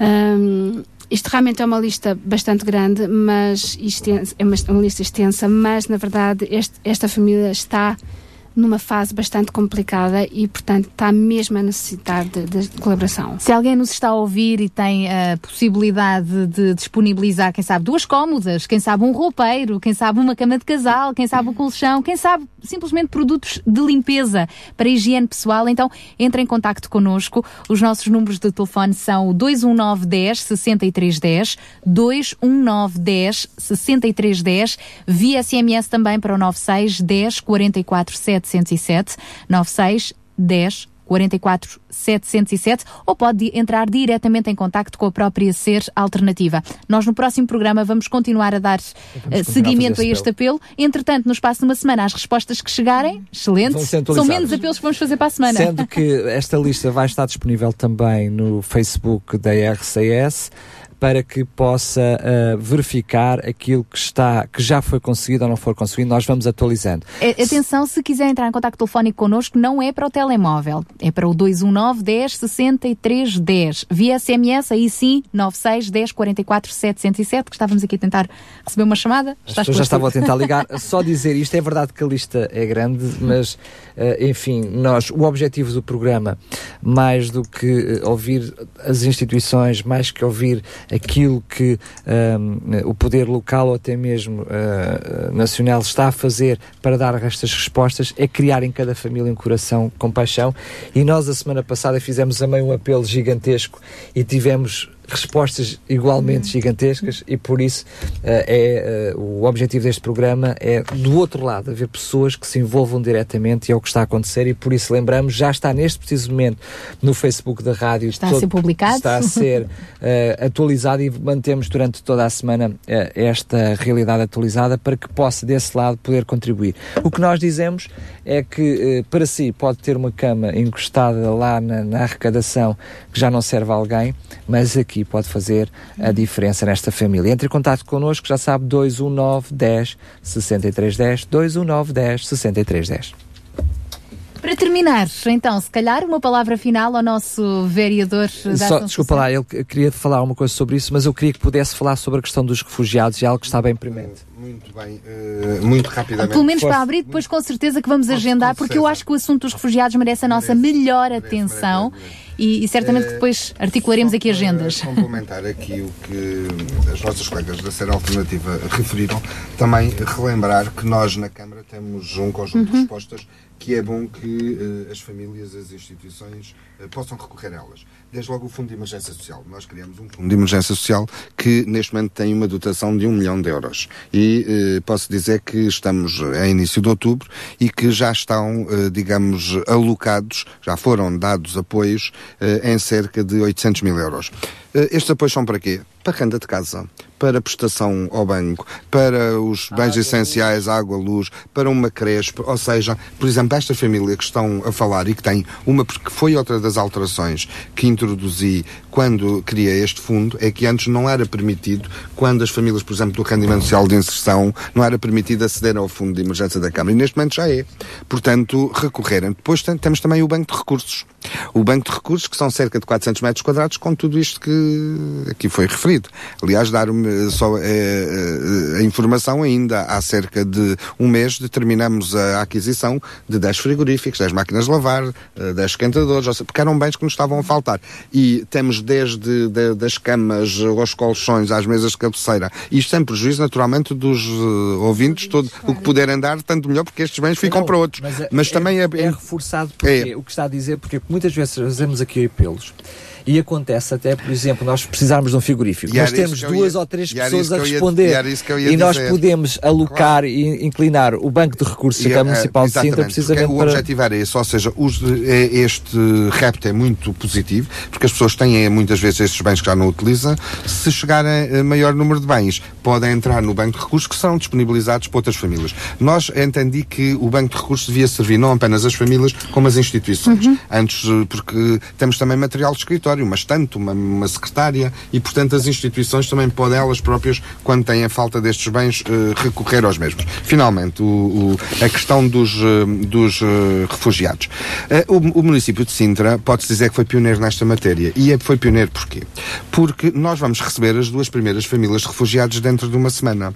Em maio deste ano ainda não se falava neste boom ou neste êxodo de, de- dos refugiados para a Europa. Já eh, o Conselho Português de Refugiados nos tinha contactado eh, no sentido de nós podermos acolher pelo menos duas famílias em Sintra, porque havia um compromisso do Estado português acolher 12 famílias. Relembro que desde 2007 entram em Portugal eh, cerca de 30, o- a cota são 30 famílias por ano, que têm entrado desde 2007 em Portugal. E nós, naturalmente, como eh, município solidário que somos, e por razões humanitárias, de imediato decidimos dar o acolhimento a essas duas famílias. É uma família que vem da Eritreia, uma mãe com cinco filhos, e um casal que vem do Sudão com dois filhos. E que chegarão já na próxima semana e que resultam já de um protocolo celebrado com o Conselho Português de Refugiados há meses atrás. Este êxito que ocorreu na Europa levou-nos também a, a repensar e eh, também eh, o município a disponibilizar-se para fazer esta, esta, este acolhimento e integração. Só que entendemos fazê-lo, de, digamos, de forma muito ponderada e de forma muito equilibrada e consciente. Não basta dizer que queremos re- receber. Nós, para que- que queremos O receber, município tem que dar resposta, temos que claro. garantir um acolhimento como deve ser. E um acolhimento como deve ser é pensar em tudo. É pensar, desde que esta família chega, que vai ter problemas de integração nas escolas com os seus filhos, de integração nos centros de saúde e nos hospitais, eh, o próprio, a regularização com os serviços estrangeiros eh, e fronteiras. Há um problema de língua, há um problema de habitação, há um problema de emprego e, portanto, ou nós temos isto bem estruturado para garantir, de facto, uma resposta eficaz, ou então, digamos, eh, eh, o resultado, na nossa opinião, não será um, digamos, eh, bem sucedido. E por isso o que é que decidimos? Em primeiro lugar, criar um plano de eh, acolhimento eh, e integração de refugiados no Conselho de Sintra. Esse foi um plano que construímos, eh, de- de- determinamos de imediato a enviar a todas as instituições este plano. Um plano que esteve em discussão até ao dia 30, vai ao Conselho Local da Ação Social para envolver todos, ou seja, tem que ser um, um plano partilhado. E eh, após a sua aprovação, ao mesmo tempo está a ser feita eh, o mapeamento de recursos existentes na comunidade, após a, a aprovação e o mapeamento de recursos, nós estaremos em condições de dizer recebemos 15 famílias, recebemos 30, recebemos 100, de acordo sempre com três, três critérios. Primeiro, o número de refugiados que o Estado português se comprometeu a receber, a repartição desses refugiados por todos os municípios do, do, do país e, em terceiro lugar, face aos recursos que tivermos, eh, dig- digamos, mapeado. E só aí é que estaremos, de facto, em condições. Este, este eh, plano tem sido muito uh, uh, acolhido, bem acolhido, muito saudado e muito referenciado já a nível nacional e até internacional. Porque, de facto, foi, fomos o primeiro município a dizer se vamos fazer a integração, fazemos-lo de forma articulada. O que nós pretendemos é ter um instrumento que coordene, que permita a coordenação, permita o tratamento global, transversal, integrado e participado, uh, digamos, desta, deste, desta iniciativa de acolhimento e de integração. E depois temos neste plano a definição passo a passo, desde que, estas, desde que aceitamos estas famílias até o momento em que estas famílias aterram no aeroporto em Portugal e depois tudo, to, todos os passos que temos que prosseguir para garantir no final a sua integração. Uh, é um plano que uh, irá ser, digamos, aprovado muito em breve e espero, naturalmente, que ele venha a dar um grande contributo por razões de, uh, por razões humanitárias. Eu sei que há muita gente, também é preciso dizer isto, há muita gente, muitas vozes contra, porque por receios, por superstições, naturalmente que as razões, este, estas razões não podem, não podem suplantar razões humanitárias. Nós estamos a falar de pessoas que estão a, a fugir dos seus países por conflitos armados, muitas delas por perseguições e que se ficarem nestes países serão assassinadas. E nessa perspectiva nós uh, temos que dar uh, o exemplo de um Conselho solidário e de um Conselho à altura das responsabilidades humanitárias. E é isso que em Sintra faremos. Voltaremos a falar deste assunto sobre os refugiados certamente bem em breve. Exatamente. Sendo que aproveito até para dizer nesta altura que um, chegou ao nosso conhecimento até a tentativa de organização por parte de algumas instituições que queriam uh, apoiar e receber esses, esses refugiados ou estariam na disponibilidade de se ajustar como instituições para receber esses, esses refugiados, porque não então articularem-se juntamente com a Câmara Municipal de Sintra, porque assim com esse conhecimento os vossos horizontes também se abrem. Aliás, permita só com isto termino. Uh, o próprio plano foi, de, de, foi uh, divulgado com uma ficha de adesão. Ou seja, todas as instituições que queiram participar, ou pessoas individuais ou coletivas em regime de voluntariado e até empresas, podem aderir a este plano, dizendo o que é que podem contribuir para que nós façamos um mapeamento de recursos e aí possamos Isso. definir em, em consciência o número de famílias que vamos acolher. Muito bem. Mais uma vez, então, agradeço ao vereador Eduardo Quintanova por estar connosco. Uh, voltaremos a encontrar no domingo, não é, João Barros? Temos o almoço de arranque do ano letivo das crianças da Operação 414. Exatamente, eh, vai ser um privilégio também contar com a presença do Sr. Vereador, também aqui a equipa da, da Ser Alternativa e, e várias outras instituições ligadas ao, ao, ao Sintra Compaixão. Um, e eu só posso, enfim, alegrar-me por tudo aquilo que tem vindo a ser em termos de mobilização. Creio que as pessoas têm de ser mobilizadas, não é? Mobilizadas uh, e terem consciência das necessidades que têm por perto de si. Parece que ao ver as necessidades, muitas vezes ficamos um pouco assim desanimados com tanta, tanta, tanta necessidade por onde começar, como organizarmos, como planear. Mas pronto, é assim, é, um, é, uma a cada vez. Vamos começar um por aquilo que está vez. ao nosso Exatamente. alcance. E eu creio que É isto é importante e é importante a Câmara realmente, uh, aqui da parte da variação da, da ação social, uh, poder potencializar as Esta ideias, as intenções dos cidadãos, das instituições locais, ao quererem servir cada vez mais. Eu vejo o número de voluntários da Ser Alternativa e de outras organizações por vezes faltam-nos aqui algumas coisas que são simples para a Câmara, uh, muito complicadas para nós, não é? Acesso a, a certos uh, espaços, por exemplo, porque isto é assim, quando, quando os programas começam a crescer, precisamos de espaços maiores, logística maior, e às vezes essa é a parte que, que nos custa bastante. E assim, vamos nos ajudando cada um como pode e com a sua influência, é, verdade. Obrigada também à Ana Ruth, à Fátima, por terem estado aqui connosco, representantes da Ser Alternativa. Antes de terminar, apenas relembrar rapidamente os apelos. Lembramos que hoje estamos a apoiar mais uma família, como fizemos na semana passada, desta vez um, uma família referenciada para ser alternativa, o que significa que é realmente uma família carenciada, que que já está a ser apoiada. Portanto, quando ajudar com o seu, a sua cama, o seu colchão, a sua mesinha de cabeceira, sabe que está realmente a ajudar uma família carenciada. Pode fazê-lo diretamente com a rádio, entrando em contato connosco para o 219 10 63 10, 219 10 63 10. Deixamos as necessidades uh, no uh, Facebook da RCS. Lembrar também mais outro apelo, também deixado hoje aqui pela Ser Alternativa, a questão de recursos para o combustível dos seus carros, das suas carrinhas, para todos os voluntários que estão a fazer esta distribuição de alimentos. Eu ainda vou mais longe, para além de apelarmos a alguma empresa que tenha esta possibilidade, porque não um particular, de poder fazer o seu donativo juntamente da Ser Alternativa. Basta ir à internet, procurar por Ser Alternativa, encontram certamente os vossos contactos, eventualmente também uh, o NIB, para que possam fazer esse donativo. Quanto a si que está desse lado, o programa Sinter Compaixão chegou ao fim, mas, Mas- lembramos que compaixão é todos os dias. É verdade. E durante este mês de outubro, lembramos também que estamos a recolher mantas quentinhas para a comunidade Vida e Paz fazer chegar a outras tantas pessoas que de momento estão privadas. Aí podem entregar mesmo aqui nas instalações da RCS. Com certeza. Para a semana, então, estamos de volta. Até lá, se Deus quiseres. Sabia que em Sintra, cerca de 10 mil alunos do primeiro ciclo e pré-escolar são carenciados e que duas famílias por dia vêm as suas casas penhoradas?